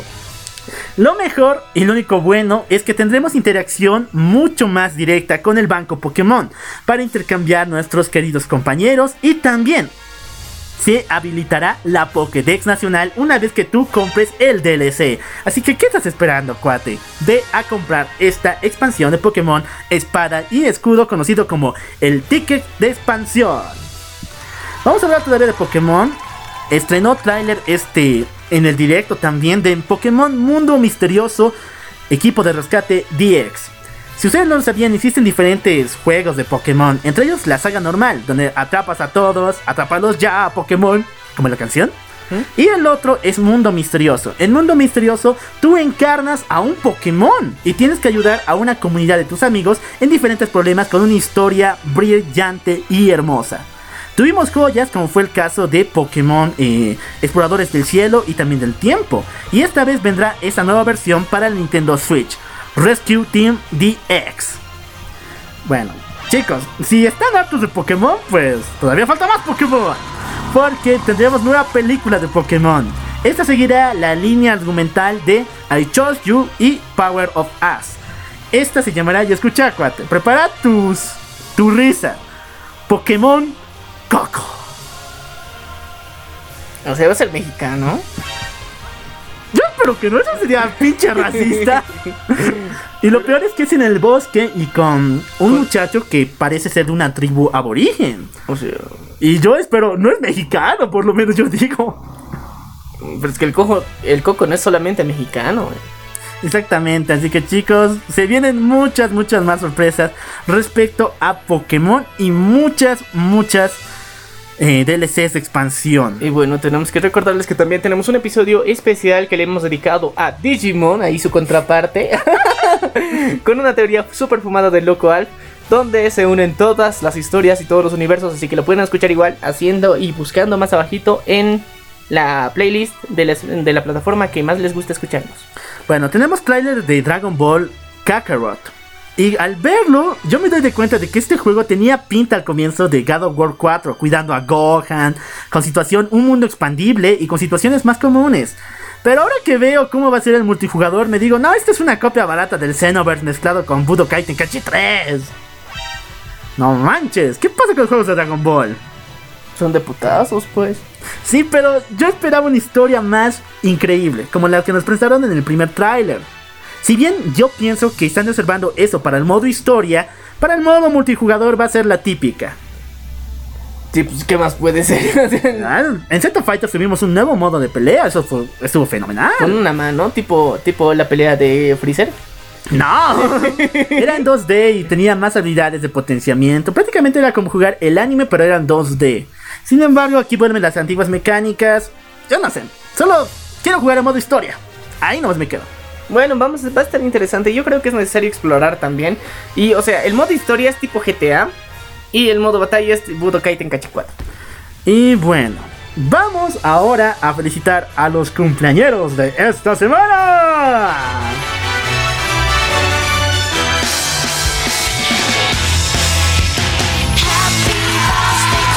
Chicos, chicos, chicos. Ahora sí, ahora sí. Tenemos un cumpleañero muy especial y esta es una historia dolorosa. ¿Por qué razón? Nosotros ya le habíamos felicitado en el anterior programa. Le dimos todo nuestro apoyo, nuestros mejores deseos. Pero el mendigo programa de edición, Te odio OBS, nos cortó esa parte. Es que, ya, imagínense, errores técnicos. ¿Recuerdan la anécdota que tuvimos cuando, cuando grabamos el episodio completo de, de King of Fighters? Y todo, todo, e- ese episodio fue tan épico donde desmenuzábamos por completo que iba a tener HBO Max y ustedes nunca lo sabrán por culpa de, de, de, de- de que ese episodio, de que ese episodio no fue bien grabado. Así que, bueno, ahora en la actualidad nos pasa lo mismo, solamente que esta vez con nuestro querido amigo. Bueno, ahora sí podemos felicitarle como se debe. ¡Feliz cumpleaños, Jonathan Hurtado! Es increíble ver cómo son nuestros fans. En serio, señor Jonathan Hurtado. Gracias por pedir que lo felicitemos en este momento tan especial como fue su cumpleaños. Y celebrar junto con usted uno de los momentos más importantes, no solamente de su familia, sino también para nosotros, porque nos agrada saber cuán importantes son los fans para nosotros. Y bueno, gracias, querido Jonathan, porque bueno, estuviste cumpliendo no sé cuántos años, pero el pasado 5 de enero, así que feliz cumpleaños y bueno, como siempre aquí, nuestro querido local va a cantar para. No se está ahogando, tranquilos, está respirando. Feliz. Otra vez, otra vez. Ay, de nuevo tienes que concentrarte en Ya, esto. 3, 2, 1. Feliz. Cumpleaños A ti. en un zoológico Te vi. y pareces Mana. por Que hueles Así. así. ¡Eh! Ya viejo, Jonathan. No te esperabas para decir eso, ¿no? bueno, Jonathan Hurtado, felicidades, mil perdones porque no tenemos tu felicitación en el día de tu cumpleaños, pero ahora sí la tenemos para ti. Espero que nos perdones y que muchas más personas, si es que quieren que los felicitemos en una fecha tan especial, háganlo y así lo haremos aquí en el programa. Bueno, ahora sí, vamos a, vamos a, vamos a tranquilo.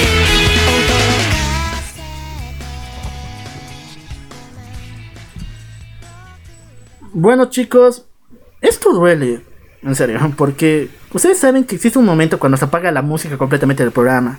Y es para despedir a aquellas personas que nos dieron mucha alegría y mucha diversión mediante su trabajo. Esta semana el director Fuji Yamaguchi, quien es director de animación de la saga de Fate Stay Night, falleció.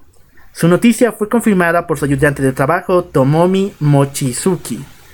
Y es triste saber que solamente tenía 38 años.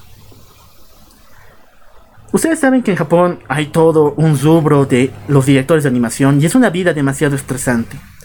Yo sinceramente solo le quiero agradecer al señor Fuji por darnos uno de los mejores arcos que existen en Fate, como es Fate Stay Night. Y le deseo lo mejor para su familia.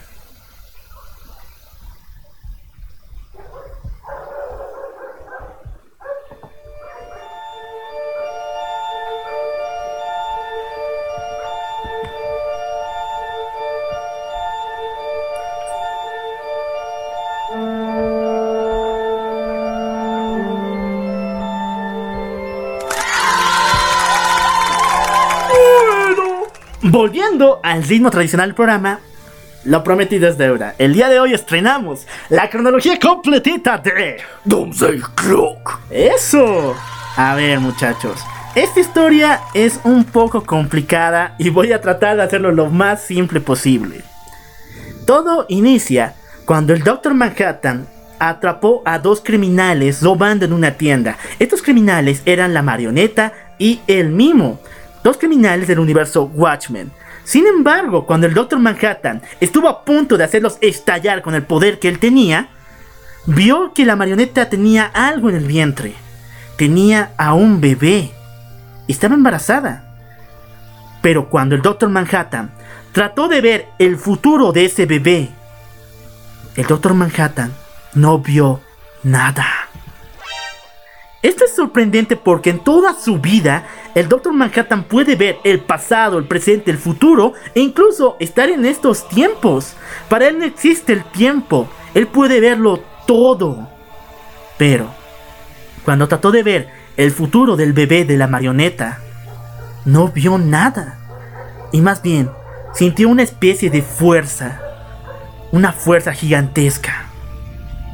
Pasó mucho tiempo el malvado señor malvado eh, Adrian Bate Simandias creó un plan para llenar de paz el mundo de Watchmen, en el cual sacrificaría a muchas personas en la ciudad de Nueva York para que el mundo se uniera contra las amenazas fuera del mundo.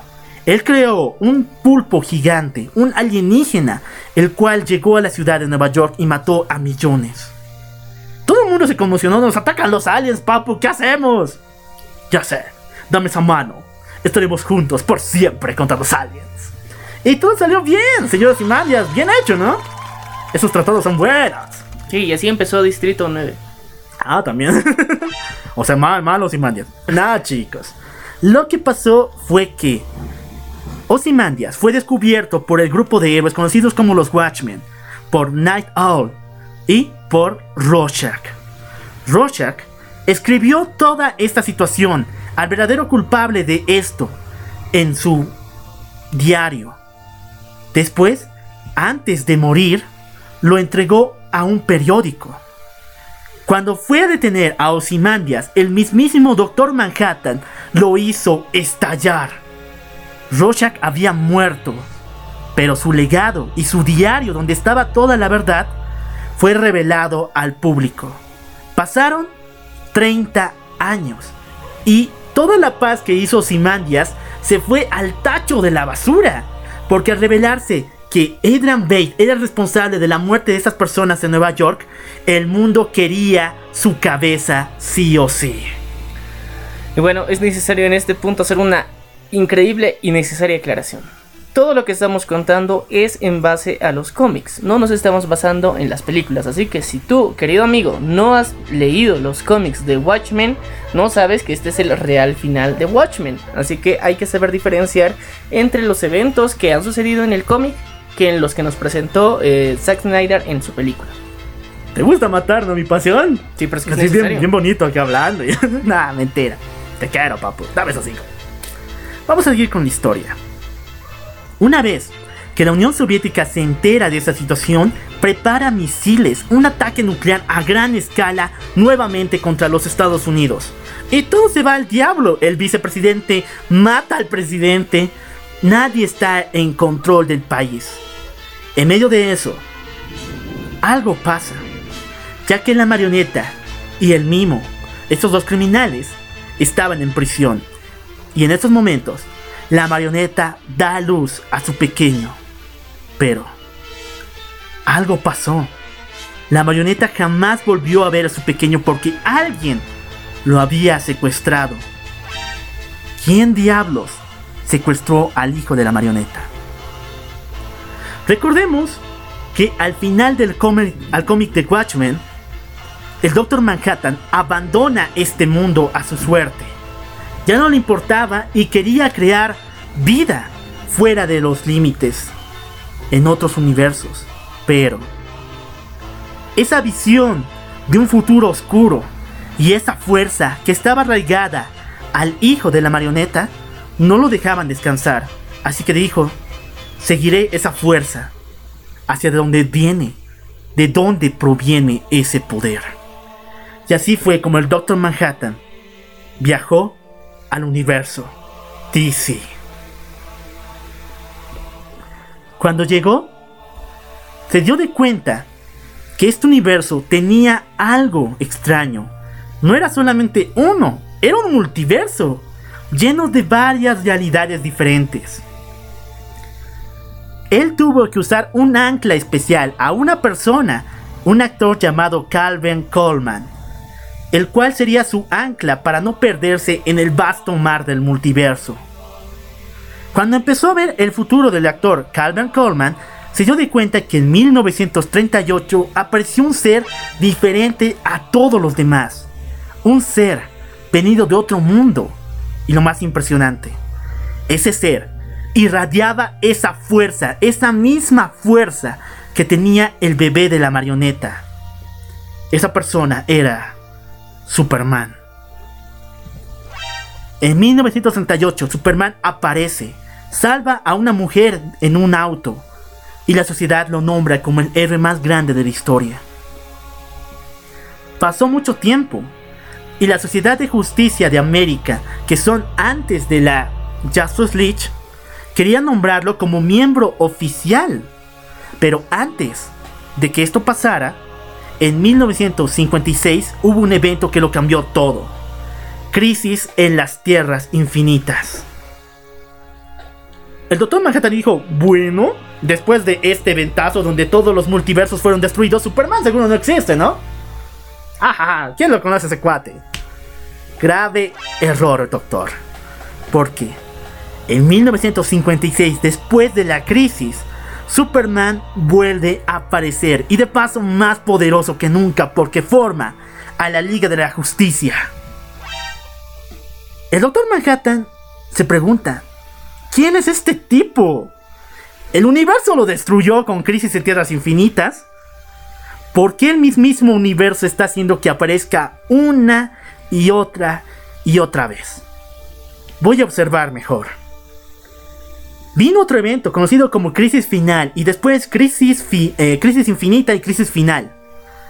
Pero aún después de esto, Superman seguía apareciendo. Es como si el mismo universo lo volviera a revivir. Porque lo necesitaba. En 1986, Superman aparece mucho, mucho más joven incluso. Y de hecho, el Doctor Manhattan ve el futuro al año 3000 y aún así se da de cuenta de que, gracias a una paradoja del tiempo, la Legión de Superhéroes convoca a Superman para el futuro. En todas las épocas, en todas las eras y en todos los universos posibles, hay un Superman.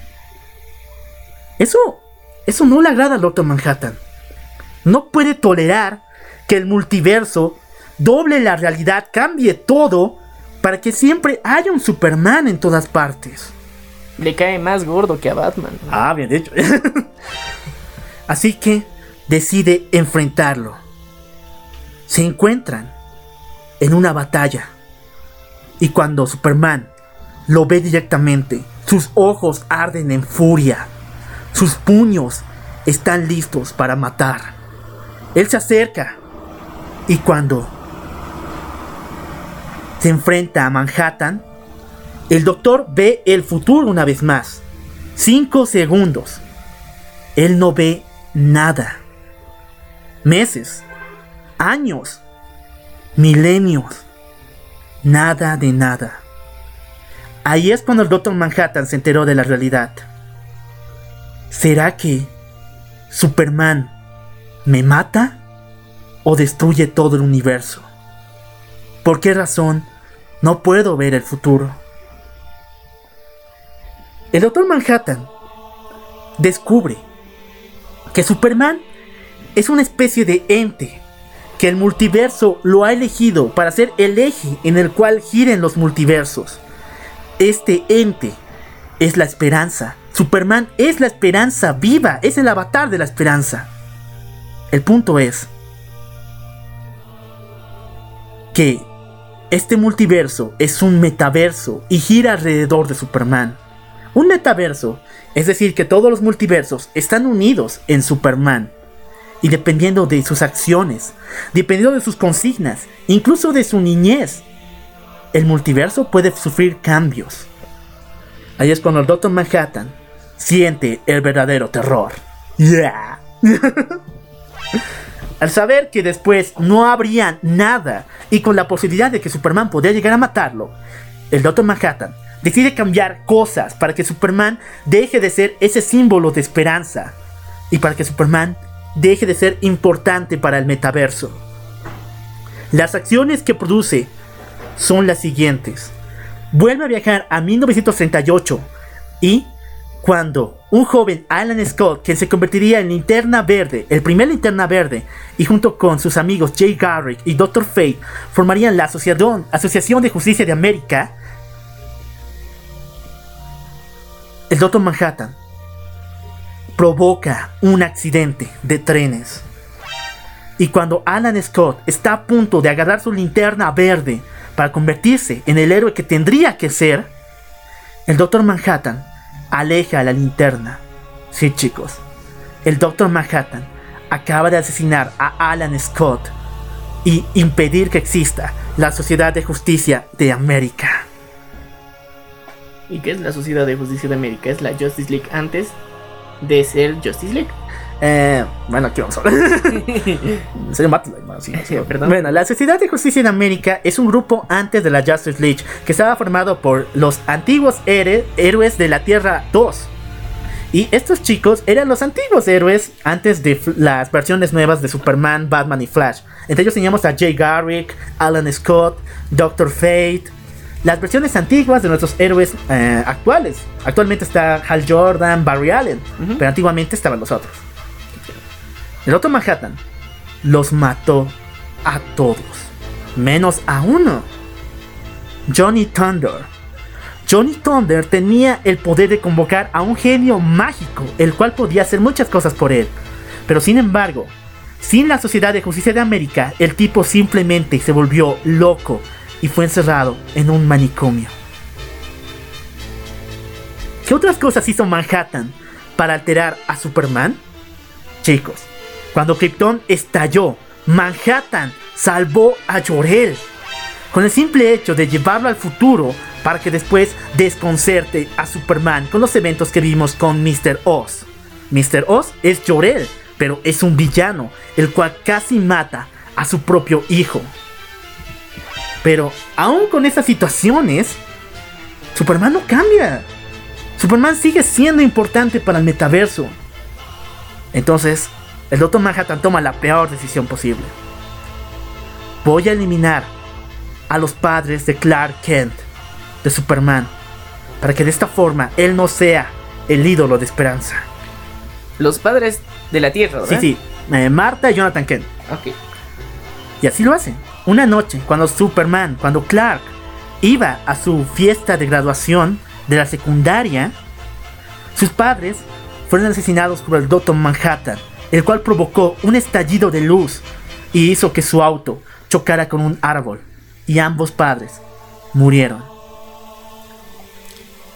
Todos estos cambios, todas estas cosas que hizo el Doctor Manhattan tenían que tener una alteración. Necesitaban un sello para que sean perpetuos en el universo DC. Él tuvo que esperar porque un velocista conocido como Barry Allen iba a provocar una destrucción de la realidad. Hablamos del Flashpoint, hablamos de Flash. Flash provocó el Flashpoint, viajó en el tiempo, salvó a su mamá y provocó una nueva línea temporal. Pero el Doctor Manhattan, para sellar sus cambios encima de ello, capturó a la mismísima Speed Force, que en esos tiempos era Wally West. Wally West era el sobrino de Barry, Kid Flash, el cual ocupó su lugar cuando Barry murió en Crisis en Tierras Infinitas. Pero, en el evento de Crisis Final, Wally tuvo que volverse uno con la Speed Force, la luz de la Speed Force. Y fue encerrada en esta por mucho tiempo. El Doctor Manhattan secuestró a Wally West para sellar todos los cambios que hizo. Y junto con el Flashpoint, alteró todo el universo DC. De tal forma que se robó 10 años de recuerdos, 10 años de vitalidad y 10 años de personas, de seres vivos en el universo DC.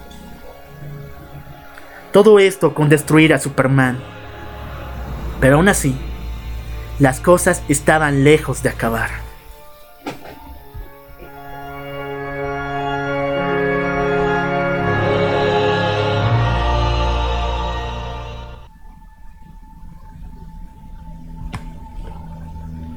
Bueno chicos, no sé qué me entró, pero estaba bien emocionado. En serio. ¿ya? Vamos a empezar con el primer evento que viene de... ¿Recién? Dice. Todo esto era la intro. Todo esto eran los puntos ciegos del Doctor Manhattan porque hace las madres y todo eso. ok, ya. Bueno, ya les había explicado que el Flashpoint simplemente el Doctor Manhattan selló los cambios que puso para que sea su nueva realidad conveniente de Superman. Sin embargo, el cuate era muy overpower, el cuate tenía sentimientos, decía, mis papás se murieron, pero no voy a ser como el mamón de Batman, voy a seguir siendo chingón. Pero Batman es chingón. Nah, pero no voy a pasarme de emo, sino voy a seguir siendo un chingón. Ya, digamos. Y eso no le funcionó a Manhattan, entonces él sigue buscando formas de cómo joderle la vida a Superman. Ya. Bueno, en esto tenemos entendido de que Manhattan envió a alguien conocida como Pandora, que es parte de la Trinidad del Pecado, seres inmortales completamente poderosos del universo DC. Ella se robó los 10 años, pero cuando el universo DC estuvo en una coalición llamada la Guerra de Darkseid e incluso apareció el Antimonitor, Manhattan simplemente mató a Pandora, a su sirviente, porque él ya quería mover los hilos él solito. Así que Manhattan, antes de irse, dejó al universo DC con un botón. Y no cualquier botón. El doctor, el botón del comedian. A ver, ¿quién es el comedian? Eh, eh, eh, así le decían al Joker. Ya. Ya. Mentira, no, ya. Es uno de los. Bueno, no, no es necesariamente un héroe, ¿no? Es como. Un medio. Es un antihéroe. No es un antihéroe tampoco, eh. Es un mercenario a sueldo del gobierno. Ya, es uno de los personajes de Watchmen. Ah, buenísimo, ¿no? Touché. Eso sí es simpleza, hermano. Bien hecho. Sí, el comedian. Un mercenario chingón. Uno que tiene unos brazotes, una visión, rayos láser. Ah, mentira, no tiene rayos láser, pero tiene unas armas chingonas y se parte la madre de todos. No tiene moral. Y cuando la tiene, se mata. Bueno, lo matan. Bueno, lo importante con el comedian es que Manhattan lo salvó de la muerte. Si han leído el cómic de Watchmen o visto la película, sabrán que Ozymandias mató al comedian lanzándolo por la ventana, ¿verdad? Bueno, a dos metritos de caer al suelo, Manhattan llevó al comedian al universo DC y ahora lo tiene como su perra. ¿Por qué? ¿Por qué es Manhattan, pues? Puede tener a todos como su perra. O- Obvio, pero ¿por qué a comedian? No sé.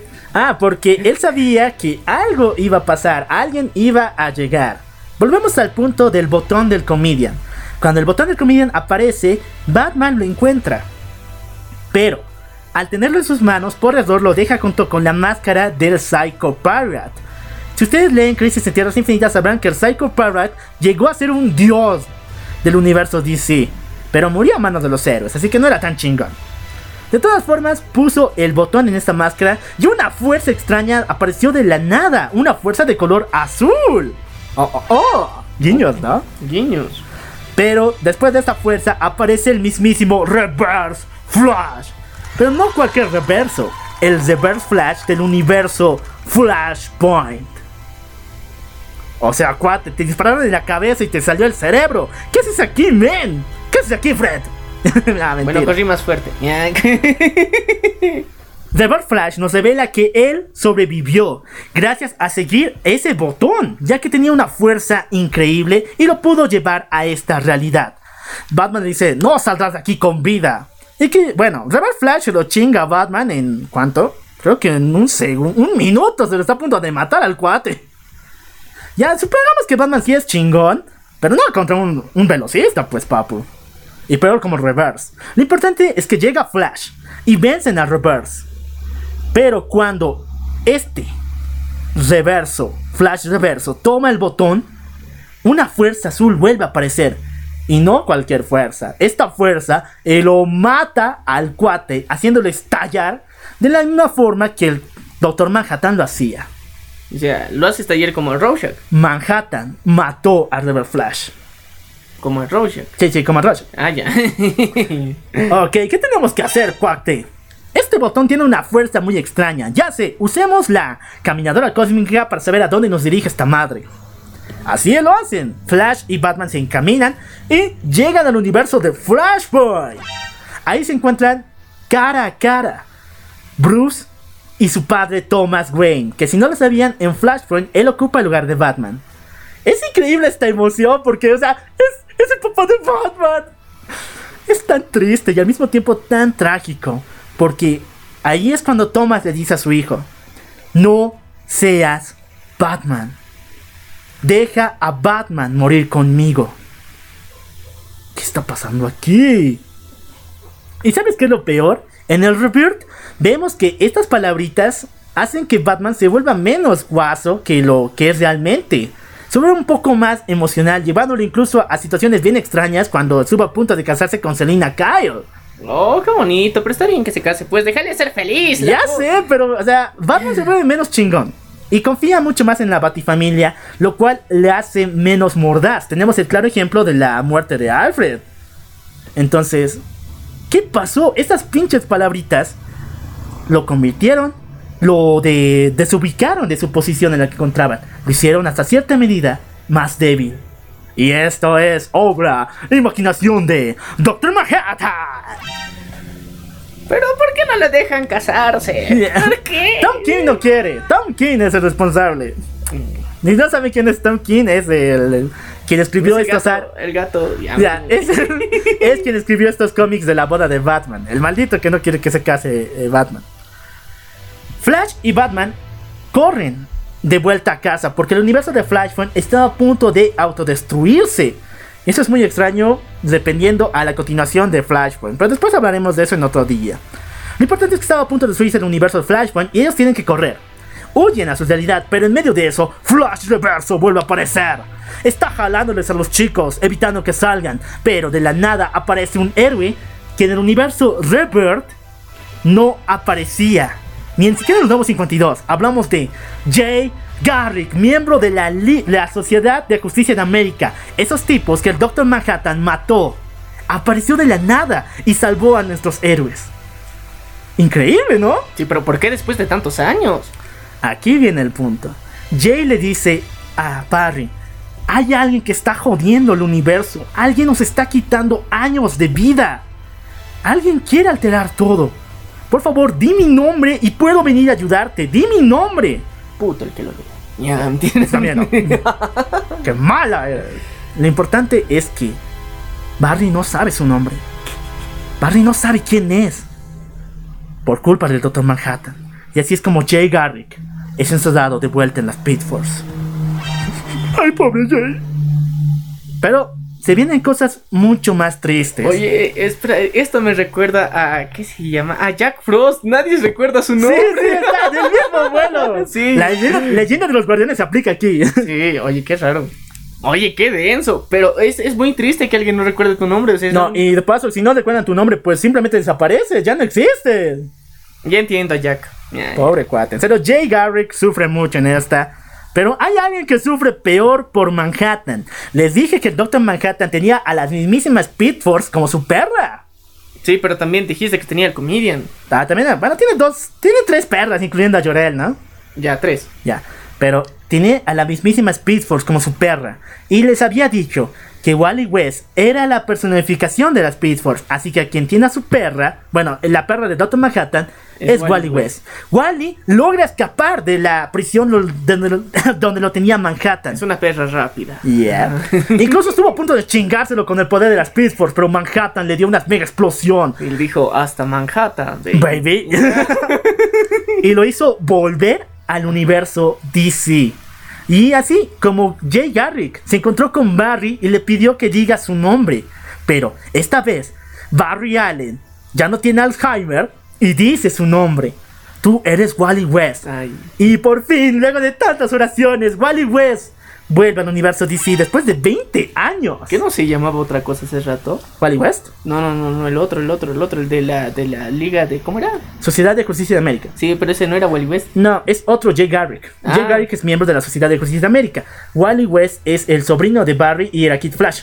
Sí, por eso, pero eh, del que no se recordaban su nombre era del Geek Garrick. De ambos, de Jay Garrick y de Wally. Entonces ahora Flash dice el nombre de los dos. No, solamente el de Wally. Ah, entonces el otro sigue perdido en Sí, el otro ya, Sigue ya, Jack ya, ya se chingó. sí. Ya, ya, ya, es Jack Frost, ya. Bueno, aquí es cuando Wally suelta la bomba. Yo lo vi, yo vi a Dios y está viniendo a jodernos. Ay. Aquí empieza ya el megaventazo. Doomsday Clark. En el universo de Watchmen les había contado que todo se fue al tacho, ¿verdad? Se enteraron que Adrian Bate era responsable de la matanza, así que Rusia quiere lanzar sus misilcitos contra Estados Unidos. Cualquier comparación con la realidad es mera coincidencia. todo es un caos. Pero en medio de eso, alguien entra a la prisión. Alguien con una máscara. Hablamos de Rorschach. Al más épico, a ver. Rorschach. ¡Eso! Rorschach entra a la prisión saca de ahí a la marioneta y al mimo. ¿Recuerdan que les dije que alguien secuestró al hijo de la marioneta? Bueno, Rorschach le dice que si le sigue y trabaja para ellos, les va a devolver a su hijo. No sé, si trabajan para él. Sí, sí, para él. Son dos personas, por si acaso. Por eso los dos trabajan para él. Así, sí, sí. Ah, ya. Y bueno, la marioneta del mimo aceptan esa situación, así que van junto con Rorschach. Ellos llegan a la cueva del búho nocturno, donde se encuentra la nave de- del búho llamada Archie. Pero ¿quién está ahí? No es el búho, es Super. ya, Ozymandias.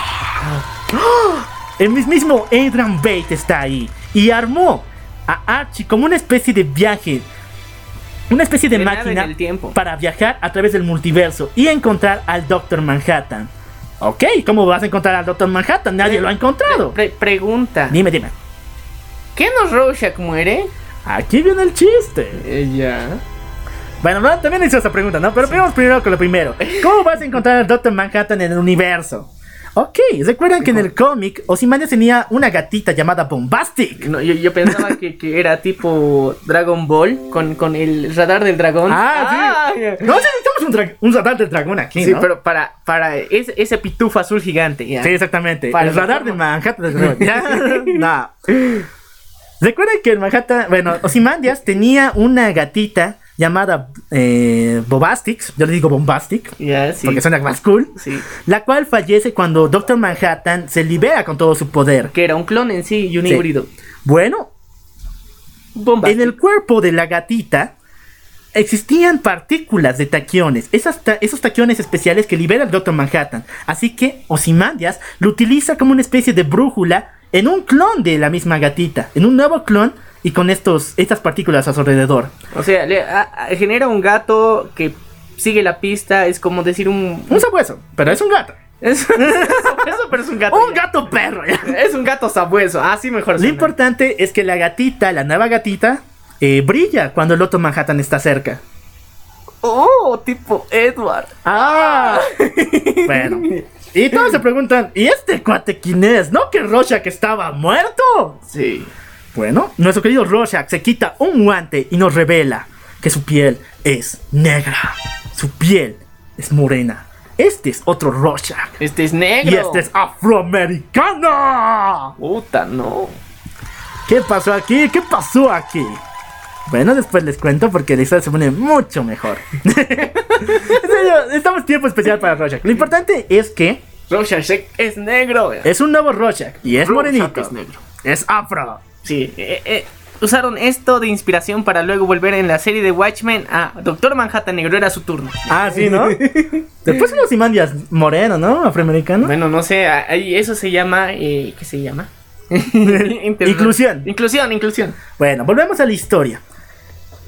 Ozymandias les cuenta que tiene cáncer, que se va a morir. Después de la situación que ha vivido, ha desarrollado un tumor muy grande. Y esta es su última chance de salvar al universo de Watchmen. Su plan es encontrar a Manhattan y obligarlo a venir al universo para que salve el mundo de Watchmen. Ok, vamos en la nave que nos lleve al universo donde está el Doctor Manhattan. Y con la gatita sabueso. A la gatita sabueso.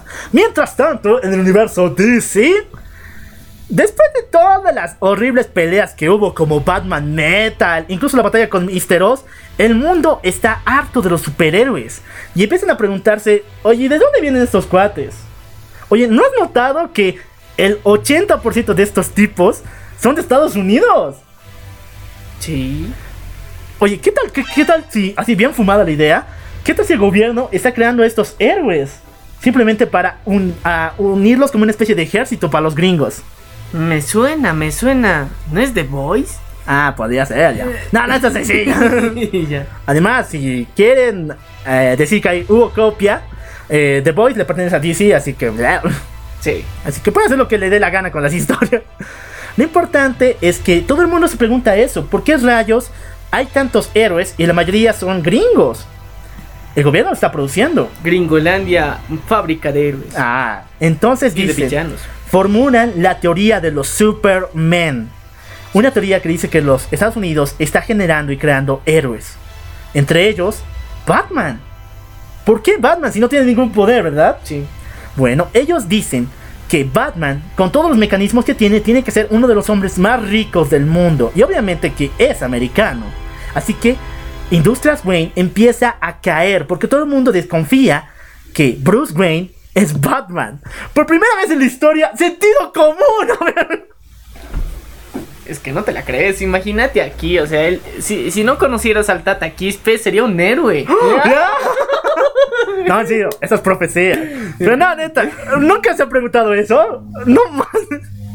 Ya, el mundo está desconfiando de Bruce Wayne. Hacen que compañías Wayne esté a punto de quebrar, incluso que sea vendida al Lex Corp, a la compañía del Lex Luthor.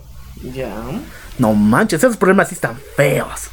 Y la gente ya no quiere a Batman porque piensan que es un vendido al gobierno, un hombre rico que solamente pelea por él mismo. Así que cuando vean a Batman, le van a sacar la mandarina, la misma población, el mismo pueblo cochino de Gotham que él salvó. Son unos ratas, ¿eh? Unas ratas, en serio. Bueno. Bueno, la historia continúa después de la teoría de los Superman con los chicos de Watchmen. Ellos llegan a Ciudad Gótica. Entonces, eh, ¿Dónde más iban a llegar, no? si quieren irse de un lugar feo, va a llegar uno peor, ¿eh? el universo de Watchmen a Gotham, o sea, no hay, diferen- no hay diferencia, ¿no? Todo en fuego, llamas, mutantes. Igualito. Pero lo importante es que llegan a la ciudad gótica del universo DC y deciden que Rorschach irá a ver a Bruce Wayne, ya que es uno de los hombres más poderosos del mundo y uno de los más inteligentes. Por otro lado, Ozymandias irá con Lex Luthor. Algo anda mal. Algo anda mal. bueno, Rorschach llega a la mansión Wayne y no entiendo el bien el por qué. Tantos años que tenían para descubrir la baticueva, el tipo lo hace en una hora. Descubre que el reloj que, te- que se encuentra en una pared de los Wayne, si lo pones a la hora donde mueren los papás de Batman, una puerta se abre. Para más Inri, ¿no? Me pregunto, ¿qué está haciendo Rorschach? ¿No? Jugando con el reloj y... Y era de, ¿a qué hora habrán muerto? A ver, ¿a qué hora sales del teatro normalmente? Un niño podría haber descubierto la baticueva, si es así o no. No, pues es que yo te digo, tendrías que pensar de forma muy sad, ¿no? O sea, te pones a pensar de, ¿a qué hora habrán muerto? O sea, eres muy psicópata para darte cuenta de qué hora mueren. Oye, también eres demasiado psicópata para poner esa como tu contraseña. Es peor que Full Metal Alchemist, ¿no? El tipo tiene el reloj ahí, no olvides la fecha en que perdí mi brazo. Ah, sí. Este cuate no la olvida también la fecha en que se mueren sus padres. sí, qué feo, qué triste, qué triste. Ya, bueno, si mueves las manijas del reloj a esa hora, se abre una puerta que te lleva a la baticueva. Ahí es cuando Rorschach entra y dice, este cuate está enfermo, no solamente tiene cosplay de vampiro, sino también tiene trofeos en toda su sala, wow. Mientras tanto... Trofeos.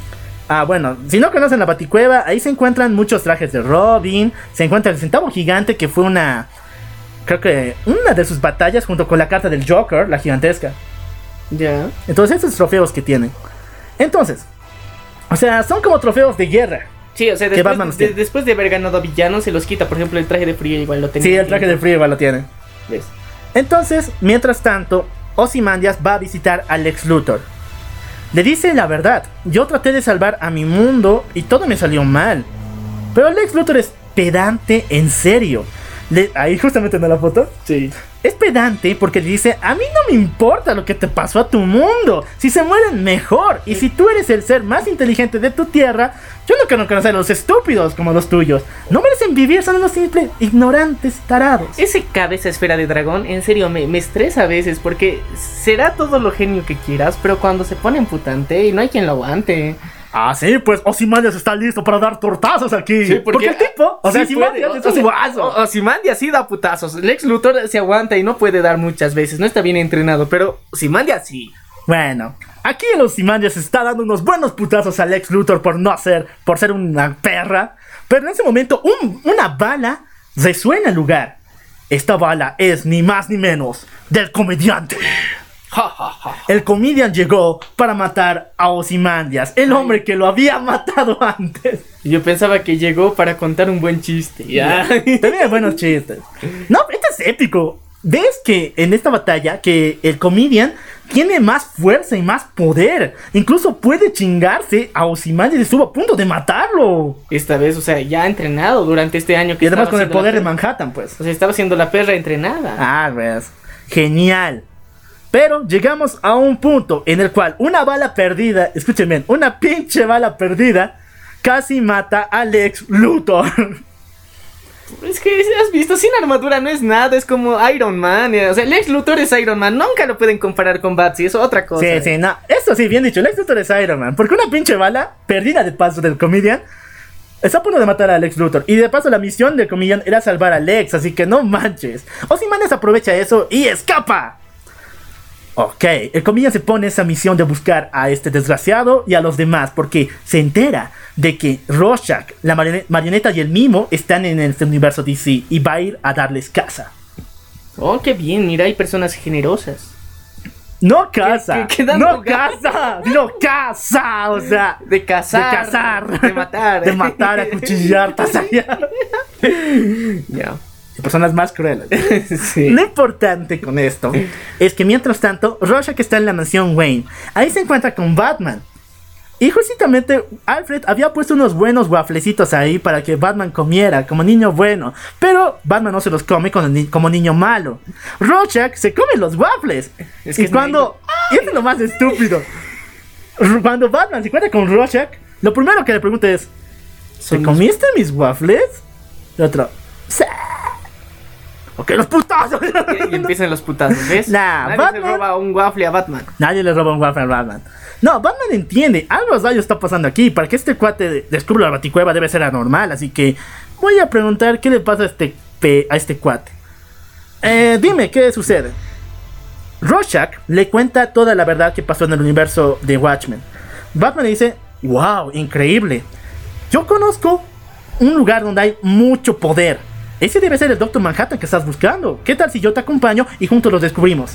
Ok, aquí se llama la mega dupla. ¿Qué Batman y Robin y 8 cuartos? Esto es Batman y Rorschach. Sí. La dupla perfecta, el dúo de la historia. O sea, los mejores detectives del mundo están yendo.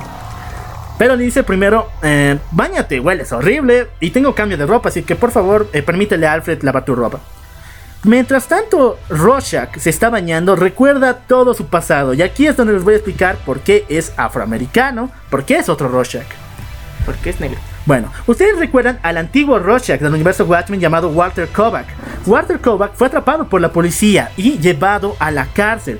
Aquí tenía un psicólogo personal, un doctor, el doctor Mashton. El doctor Mashton sufrió mucho, ¿sabes por qué? Rorschach era tan inestable, tan loco, o sea, tan... em, tan dirigido a matar criminales, a hacer justicia por sus propias manos, que empezó a volver loco a su eh, psiquiatra. O sea, no me, no, no me jodas, estamos hablando del Joker. O sea, Es el pero Joker, en vez pero de, de, de conseguirse a su Harley Quinn, se consiguió a su psicólogo negro. No, no, no, no es él. A ver, chicos, escuchen, no es Harley Quinn. Solo quiero, solo quiero decir que el antiguo Rorschach era cabrón. Sí, eso sí es chingón, es, eh, me encanta. Bueno, Es que era blanco. empezó Ah, a alterar, pinche racista, empezó a alterar a su propio psiquiatra. haciéndolo ver que la vida era un asco y que todo estaba lleno de muerte y destrucción, incluso llevándolo a que ese psiquiatra se divorciara de su esposa y dejara a su hijo en, un, eh, en la universidad como una especie de internado. Ok, viene la muerte de Rorschach. Doctor Manhattan mata a, A Rorschach. al señor Kovac. Entonces, después de toda la situación de Ozymandias y su pulpo gigante, el hijo de este doctor va a visitarlos a la ciudad para saber si están vivos. Lo que ve es a su padre y a su madre completamente mutilados. Una escena de pesadillas, porque este pinche pulpo, que no es extraterrestre, fue inventado por Ozymandias, tenía una habilidad bien enferma en la cual no solamente te, no, cuando tocaba a una persona, le metía huevos dentro de él. O sea, me recuerda a algunos animes, ¿no? Así bien ah. Lo importante es que tenía huevos dentro de él. Y justamente cuando Reggie llega a su casa, sus padres, que son dos cadáveres, empiezan a expulsar esos huevos de su cuerpo hasta explotar. Ay, no, qué feo. Eso lo trauma de por vida, llevándolo incluso a un manicomio. Y en el manicomio se encuentra con alguien, el cual le da esperanza por primera vez en su vida. Hablamos de Mothman. Si ustedes no conocen un poco de Watchmen, Mothman era parte de otro grupo anterior a los Watchmen llamado los Minutemen. Pero él fue diagnosticado como un simple loco porque él pensaba que era una polilla y que podía volar. Ah, sí, ya me acuerdo. Pero, ¿qué pasó aquí? Mothman nunca estuvo loco. Mothman, toda su vida y gracias. Ay, ¿qué es eso? Ay, no. ¿Qué pasó con la música, en serio? Le voy a poner otra para que sea más. para que no haya problemas aquí. Lo importante es que Mothman sí podía volar. Mothman era uno de los pocos metahumanos en el universo de Watchmen que sí existían. Y de hecho en los cómics nos muestran unos cuantos de ellos. Pero lo importante es que sí puede, puede volar el tipo. Ya. Es una polilla aventajada. Es una super polilla. Ya. Como Mothman conocía a Rorschach y supo que el papá de este chico era el psiquiatra de Rorschach, le contó una mentira horrible. Le dijo, Rorschach eh, era el amigo de tu papá, sí, sí. Cuando estuvo en el manicomio, él trató de ayudarlo y tu papá fue un héroe porque estuvo a punto, a punto de salvarlo. Ok. Este chico, el hijo del psiquiatra llamado Reggie, dice, si Rorschach era tan increíble, yo quiero ser como él, yo quiero ser un Watchman, yo quiero ser un héroe y vengarme de esa persona que nos arruinó la vida, de Adrian Bate o Simandias. Mothman le da esperanza a Reggie, pero a costa de una mentira horrible. Y le regala la máscara de Rorschach junto con su traje. Y le dice, desde ahora en adelante, tú vas a ser el nuevo Rorschach que traiga justicia a este mundo. Mothman fallece en el incendio de, una de la prisión donde se encontraban ambos, en el manicomio, mejor dicho. Fallece. Pero le da la indicación de dónde se encuentra Adrian Bate. El nuevo Rorschach, Reggie, viaja a la Antártida y ahí lo encuentra. Y cuando estuvo a punto de matar al maldito, él le dice, mátame, yo ya me voy a morir de todas formas, tengo un cáncer, el cual está mermando cada parte de mí. Reggie se pone a recapacitar las cosas y dice, si hay una chance de salvar a este mundo y yo convertirme en el héroe que tengo que ser, en el nuevo Rorschach, estoy dispuesto a trabajar contigo, Adrian. No me importa lo que le hiciste a tus papás. Ah, Bueno, a mis papás. me equivoqué, ya estamos tan épica. No me importa lo que le hiciste a tus papás. Yo solamente quiero salvar este mundo. Ok. Y aquí inician todos los eventos que les habíamos mencionado antes. O sea, una vez que se reúnen así, recién van a buscar el, el, el, el- a Archie, el, A, la marioneta y al mimo y decían van a viajar. Ah, buscan a la marioneta al mismo, después van a la guarida de Owl y consiguen su nave Archie y con eso recién se van a viajar junto a la gatita Bombastic. Bombastic. Me encanta el nombre. Bombastic. Lo importante es que ya está listo. Se pone su traje lavadito, plantadito. Incluso Alfred le da unos buenos waffles otra vez. Oh, Eso, para. Batsy. No, para Rorschach. Ah, bueno. Unos buenos waffles. o sea, genial, ¿no? Sí. Y ya está la dupla perfecta. Batman, Rorschach. van directamente al asilo Arkham. Batman dice que allí está el Doctor Manhattan. Y está en una especie de cuarto. Batman lo abre y dice, el Doctor Manhattan está ahí. Rorschach entra, Reggie entra al lugar. Pero cuando se acerca, ve algo escrito en la pared, algo que brillaba en letras azules. Y cuando se acerca... Ay, qué feo. Cuando se acerca y lo ven detenidamente, dice la siguiente frase. Todos estamos locos. Y Batman cierra la puerta y encerra a Rorschach. Batman pensaba que Rorschach estaba loco y lo encierra en el asilo Arkham. Nunca le creyó la historia del Doctor Manhattan. Y de hecho Batman escribió con la tinta azul esa frase que estaba ahí. Ah, yo pensaba que era otro fluido del Doctor Manhattan con el que se han escrito cosas. ¡Guácala! no, qué chingón, ¿no, Batman? Sí, pero se, se, se mamó, se mamó. Qué hijo de la grandísima. Te hizo creer todo y le dio waffles. O sea, los waffles, eso duele más, ¿no? No manches, no, qué feo, ¿no? Duele. Bueno, en el mismísimo manicomio, Reggie se encuentra con, bueno, en el asilo Arkham esta vez, eh, Reggie se encuentra con otra persona, Jimmy Thunder. Les había comentado que él era el único sobreviviente de la Sociedad, la sociedad de Justicia de América, ¿verdad? Al comienzo se los dije. Bueno, Jimmy Thunder tiene sueños extraños donde alguien le pide que viaje a una fábrica en Nueva, en Nueva Orleans para descubrir una lámpara. Ok junto con Reggie y también una chica que viene del futuro de la Legión de Superhéroes llamada, ay no me acuerdo bien su nombre, Saturn Girl. Saturn Girl van a rescatar a Jimmy Thunder y llevarlo a esta fábrica. Mientras tanto, la situación se vuelve mucho más fuerte porque la marioneta y el mimo se encuentran con el mismísimo payaso del crimen, el Joker. No está en Arkham. No, el Joker siempre está suelto. El Joker los encuentra y quiere matarlos, pero una vez que ven que son chingones, les da la chance de unirse a su guarida. Pero justamente esa noche hubo una reunión de villanos para hablar acerca de la teoría de los Supermen. Ok, vamos a hablar de la teoría. Todo el mundo se reúne, pero cuando están todos juntos, los villanos más grandes del mundo, un hombre entra con una pinche pistola y se los chinga a todos. El Comedian. Más mamón que nunca, ¿no? Eh? O sea, mató al acertijo, a Crayface, a Bane. Con una mendiga pistola, lo que Batman no pudo.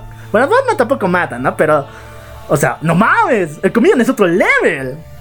Con los esteroides del Doctor Manhattan también, ¿no? Sí, pues, o sea, eh, con esas cosas no se andan con mamadas y además su pistola igual debe estar con esos asteroides, ¿eh? Sí, exactamente.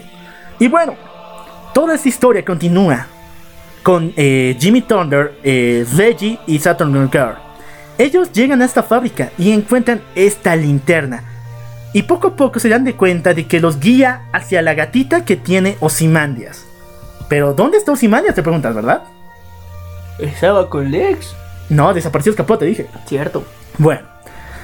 En medio de esto, Batman va a detener al comedian en el batimóvil. Pero cuando llega por la calle, la población destruye el batimóvil. Lo hacen salir sí o sí. Entonces Batman no sabe dónde esconderse. Civiles van por él para matarlo. Porque odiaban que Batman... Eh, ya no querían que Batman sea un símbolo. temían de que Batman era parte de la teoría de Superman. Pinches ratas. Sí, los odiamos. Pero de todas formas, Osimandias llega con la nave Archie para salvar a Batman. Muy extraño, ¿no? Esto Osimandias tiene algo. De todas formas, Batman llega a la nave y se salva. Pero cuando se da de cuenta de que Ozymandias está ahí y que toda la historia que le dijo Rorschach es verdad, el cual dice, ay no, creo que cometí un error. Oye, no le digas nada, papu. Ozymandias y Batman tienen una, una batalla brutal. Aquí Ozymandias solamente se entera de todo lo que pasó con la estrella de los Superman y todo ello para armar un plan mucho mejor. Y cuando están en esta batalla, Ozymandias abre la puerta de Archie y el aire hace que Batman caiga al suelo. Y no solamente al suelo de Ciudad Gótica, sino toda la población le está rodeando.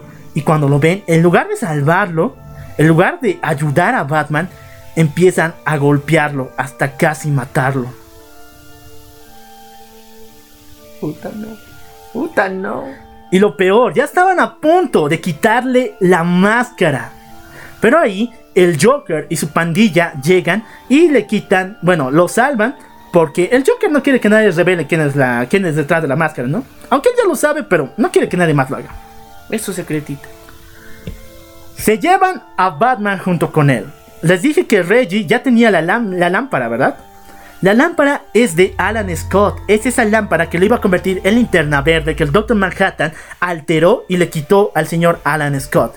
Junto con esta lámpara se dirigen al mismo lugar donde está yendo Ozymandias y por primera vez vemos al Dr. Manhattan. Cuando llegan al lugar, el Dr. Manhattan les revela la verdad. Todo lo que les había contado. Él llegó aquí y cuando vio que Superman era el nexo de todo esto, quiso investigar mucho más respecto a él. Pero entonces Ozymandias le dice, Doc, vuelve a nuestro universo, te necesitamos. Rorschach le dice, sí, este tipo, Adrian Bay, tiene cáncer y ya no puede salvar el mundo. Ozymandias pone cara de, ¿qué? O sea, ¿cuándo, tenías cáncer? Yo no me he dado cuenta. ¿Cuándo tenías que haber dicho? Chicos, Ozymandias jamás tuvo cáncer. Todo este tiempo manipuló a Reggie. A Rorschach. A, a Rorschach, a Reggie. Rorschach, negro. a Rorschach. Para que sea su perra. ¿Y sabes qué es lo más doloroso? El Doctor Manhattan le cuenta la verdad a Reggie. El antiguo Rorschach era un desgra. Casi hace que tu padre se mate y le arruinó la vida. ¿Tú por qué rayos sigues esa imagen? ¿Por qué quieres ser como él? Y el otro dice, ¿en serio? No, en este caso, Reggie se abalanza sobre Simandias y está a punto, a punto de chingárselo. Pero el comedian llega y lo salva. Bueno, se lo lleva. Y junto con esta batalla, Batman descubre realmente quién está detrás de todo esto.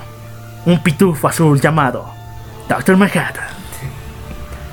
Batman empieza a buscar todas las eh, similitudes de poderes del Doctor Manhattan por todo el universo DC y las encuentra, pero hechas en una persona, en una copia de un héroe llamado Firestorm. Entonces empieza a ver qué rayos quiere el Doctor Manhattan, qué rayos está pasando aquí. Bueno, ahora vamos a dejar un poco de lado a Batman y vamos con Superman. Así es como va la historia. Superman está harto de que toda la población odie a los héroes americanos, que diga que la teoría de Superman es real y que está dividiendo al mundo.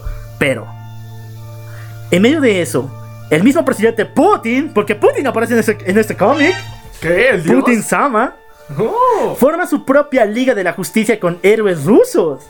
Y les dice, vengan chicos, los de Estados Unidos, vengan que nos vamos a chingar aquí. Oye, me recuerda a una película que salió bien soviética. Ah, Lo mismo. Pero entonces, Firestone, que se encontraba en Rusia, o mejor dicho, la copia hecha por el poder del Dr. Manhattan, que se encontraba en Rusia, tenía problemas con estos héroes porque no querían que él operara de forma común. Y lo presionaron de tal forma en un enfrentamiento que Firestone, con sus poderes de alquimista, convierte a una enorme parte de la población en cristal. Él trata de hacer todo lo posible para salvarlos, pero no puede. Mientras tanto, el mundo entero está cazando a los metahumanos, a las personas con poderes. Y Black Adam, quien es el rey de una nación llamada Cazar, abre sus puertas para que todos los metahumanos lleguen ahí y vivan en paz. Pero está planeando algo horrible este cuate. ¡Te lo digo! Mientras tanto, Superman llega a Rusia a ayudar a Firestone, a darle confianza de que puede volver a la normalidad a las personas que él mismo convirtió en cristal. Y lo logra. Convierte a un niño de vuelta en, en lo de cristales. Ah, es un niño de verdad. Y piensa hacer lo mismo con los demás. Pero, cuando llegan a ayudar y descristalizar a las demás personas, los pinches héroes rusos, los pinches Putin Rangers. Oye, Putin Rangers. Putin Rangers. Los Putin Rangers llegan y hay un conflicto de tal manera que Firestone mata a estas personas. Pero no en cualquier explosión, en una explosión descomunal.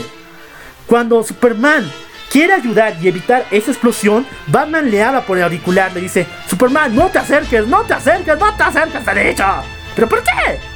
Porque ese no, es, ese no es nuestro Firestone, esa es una copia creada por el poder de ese pitufo azul. No map, ¡No, no! no map, y todo explota. Muertos y todo el mundo empieza a culpar a Superman. Por fin los planes de Manhattan van por el camino que él quería. Superman ya no será el mismo héroe de esperanza. Pero, pero, pero, pero, alguien está viendo esa situación. Y se le ocurre un plan mucho más chingón. Ozymandias.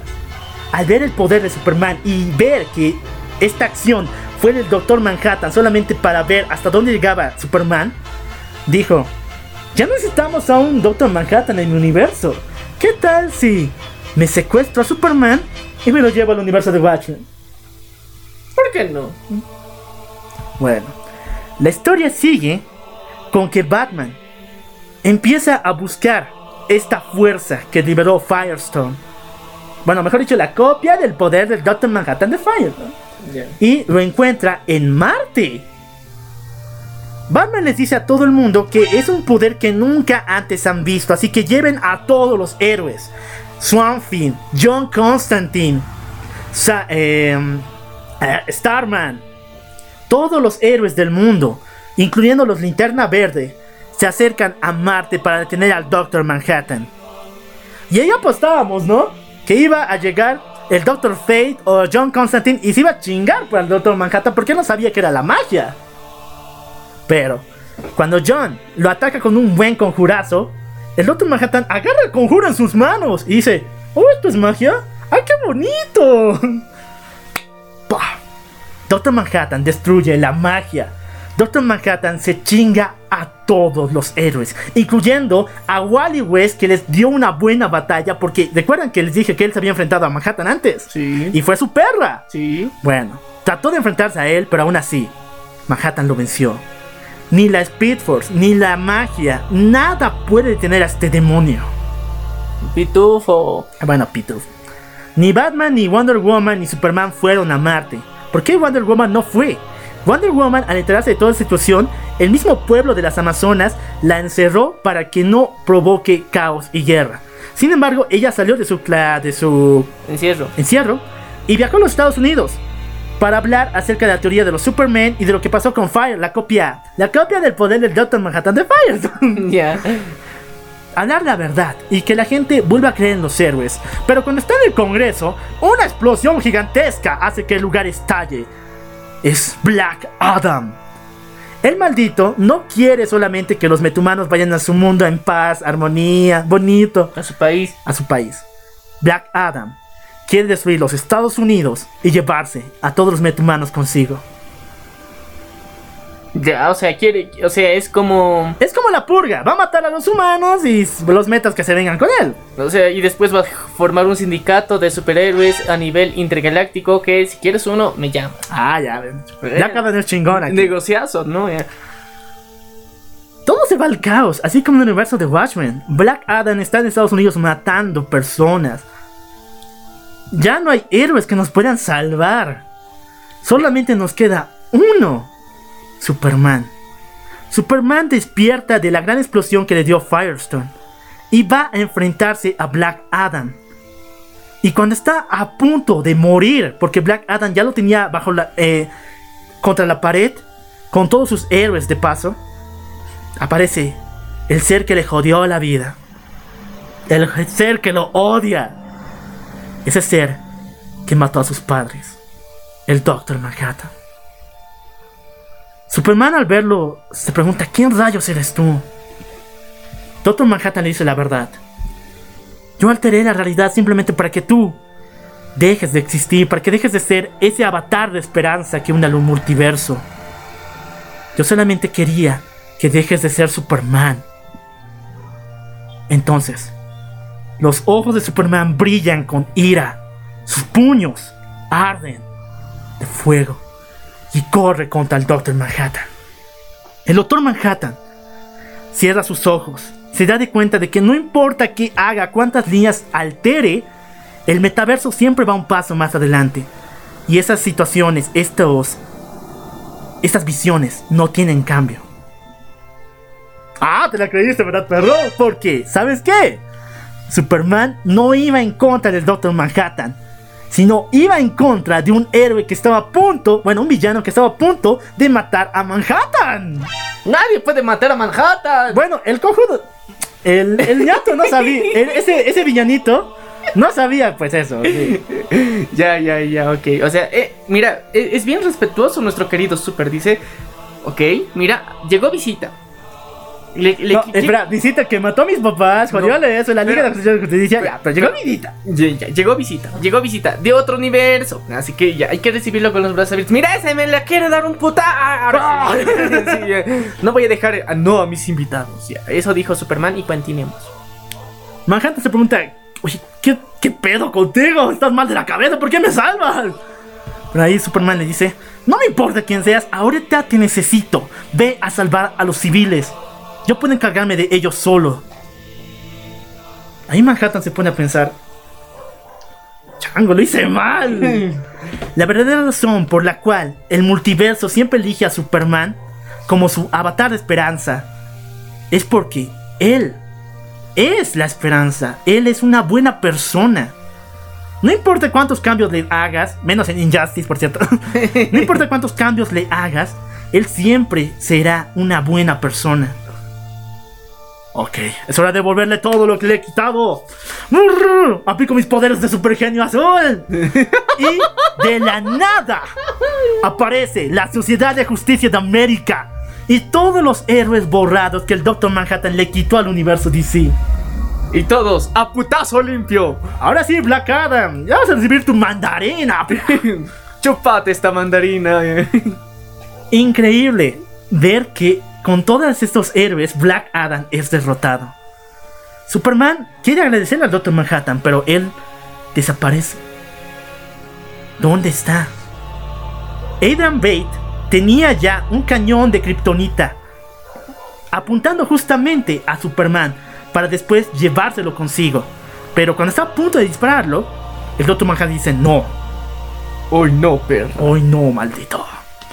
Lo agarra de los hombros y junto con todos los héroes de Watchmen, se los regresa al universo de donde vinieron. A la marioneta, al Mimo, a Rorschach, a Ozymandias y al Doctor Manhattan también. Y aquí está el secreto del por qué Doctor Manhattan hizo esto. No solamente tenía miedo. Les había comentado de que alguien secuestró al hijo de la marioneta, ¿verdad? Porque el Doctor Manhattan vio que este chico no había futuro en él, no había nada. Bueno, ¿quién secuestró a ese niño? El Doctor Manhattan. ¡Secuestrador!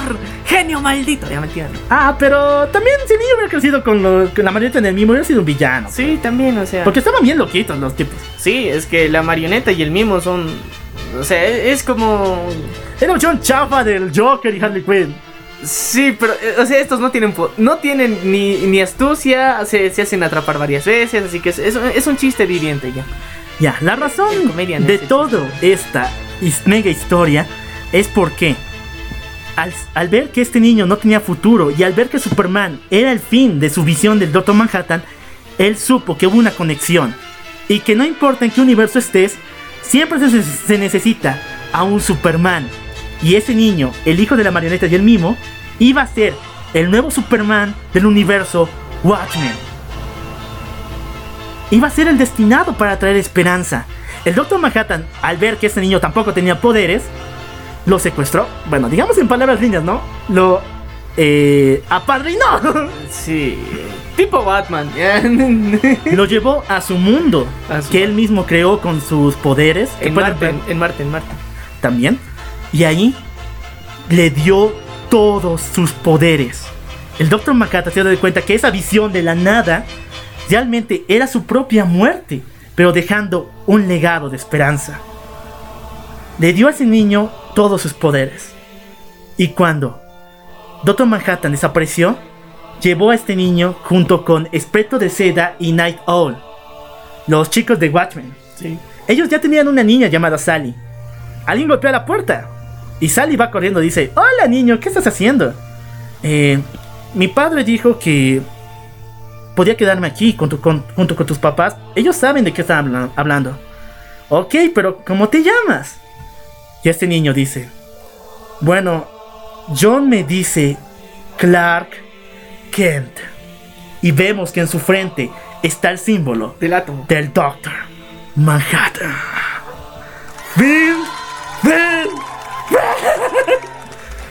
¡Es épico en nivel! ¡En serio! ¡Qué chido! Imagínate a Superman en el universo Watchmen, se los va a chingar a todos. eh. Esa es la esperanza. Por fin tenía que llegar al universo de Watchmen, Sí, ¿no? porque, o sea, Ozymandias es una rata, es una rata. perra. Es una rata, es una rata, se inmiscuye en todo, lo sabe todo y todo lo arruina. Es lo Sí. peor. Así que llegó la esperanza, pero. Pero hay algo más. Las revelaciones de Doctor Manhattan para el ¡Ay, futuro. Dios! Sí, ya me acordé de esa situación. En el cómic nos dicen Bueno, este es un spoiler para todos los cómics y universos que se vienen, así que esto, esto, préstenle atención, les va a volar la cabeza. Bueno, tenemos tres profecías del Doctor Manhattan. La primera, que la Legión de Superhéroes va a enfrentar un cataclismo en el futuro. Obviamente está hablando de la guerra entre los dioses, bueno, los nuevos dioses de Nueva Génesis contra Apocalypse. Así que vamos a ver un mega evento con la Legión de Superhéroes. Y recuerden que en, este, en esa legión, John Kent, el hijo del Superman, fue elegido como nuevo representante de Superman. Así que no sé qué vamos a ver, pero va a ser épico. Vamos a ver por fin a John como prota, Como super. como Superman, como protagonista de, una, de un evento. Otra. Vamos a tener una nueva crisis en el universo DC. Una crisis como el Flashpoint. Pero ahora yo me pregunto, ¿qué van a cambiar? Porque siempre hay alguien moviendo los hilos. Y ya no es el Doctor Manhattan, él ya murió. Pero dejó su legado. Yo espero que, así como unieron al universo de Watchmen, unan a todos los universos que tienen. A- bueno, no creo que unan al de The Boys, porque eso es muy guaso, pero si lo hacen, Dios los bendiga, en serio. No, pero Pero también la brutalidad de Watchmen, ¿no? No, o sea, Vengador contra Superman. Chicos, DC tiene universos más allá del, del, de, el de Superman. Tiene The Boys. Tiene el universo de Sandman. Tiene el universo de Fables. Tiene los Wildstorm. Tiene los Wildcats. Todos, estas, un- todos esos universos son diferentes a DC. Pero Así que ahí. imagínense. Pueden unir estos con estos. Puede ser épico. Y aquí viene la revelación más increíble de toda la historia. En el año 2030, y espero que en ese año no se estrene. en el año 2030 habrá una crisis secreta en la cual Superman peleará codo a codo junto con Thor, el mismísimo Thor reencarnado. Bueno, el Thor personificado. Y junto a un gigante esmeralda más poderoso que Doomsday. Chicos, muchos estudiosos de los cómics dicen que se acerca un nuevo crossover entre DC y Marvel Comics. Y bueno, el señor Spoilers esta vez fue Doctor Manhattan. El pitufo mayor. Ay, no. Bueno, del universo de Watchmen, yo quiero ver más historias. Quiero saber qué le pasa a este nuevo chico, a Clark Kent, del universo de Watchmen. Bueno, ya sabemos que ya, ya tiene su, su pareja confirmada, obviamente. Ah. O sea, ¿sabes? Los chipean desde chiquititos y luego vuelven, se, se casan. No, pero eh, son hermanos. Ah, ¿Cuál hermano? No, No, pero si va a ser adoptado por la. No, no va a ser adoptado. El, el- el que lo adoptó fue el Doctor Manhattan. Sí, sí, pero ahora le he llevado a la casa del espectro de seda y Sí, la- sí, sí, pero o sea, primero, o sea, él es consciente de que tuvo un padre antes de eso, que es Doctor Manhattan. Sí. Así que ya no, no, aquí no nos vengamos a ser norteños, aquí no hay nada de eso. eh. ¿Escuchaste bien, Kirito? Aquí no hay norteño. bueno, ya finalizamos con esta mega historia de DC que se robó el año entero. Y bueno, finalizó de una forma muy espectacular, nos spoileó todo el futuro que se viene, porque estos tres próximos eventos, o sea, imaginen, la línea argumental que ya tiene pensada DC está brutal. Y si tú no te quieres perder ninguno de esos episodios, tienes que escuchar La Venganza del Troll para que te expliquemos todito. Y si tienes alguna sugerencia de algún episodio o de alguna historia que no hayas entendido bien, simplemente nos lo dejas en comentarios si estás en YouTube o si es que nos estás escuchando de alguna de, nuestras plataformas. Te das una vueltita por nuestra página de Facebook, por Instagram o Twitter y nos dejas un comentario de qué otra historia desearías que contemos. Esta fue la más épica, en serio. Nos voló la cabeza mucho. Nuestro querido genio, máximo supremo, el Doctor Manhattan, nos reveló tantas cosas y nos hizo dar cuenta de algo. El pinche sol, o sea, imagínate, el sol de México es Luis Miguel. Pero el, el sol del universo es Superman. Así que bueno, hay niveles, ¿no? Bueno, yo soy el local. Y yo soy Y esto fue. La venganza del troll. Nos vemos a la próxima.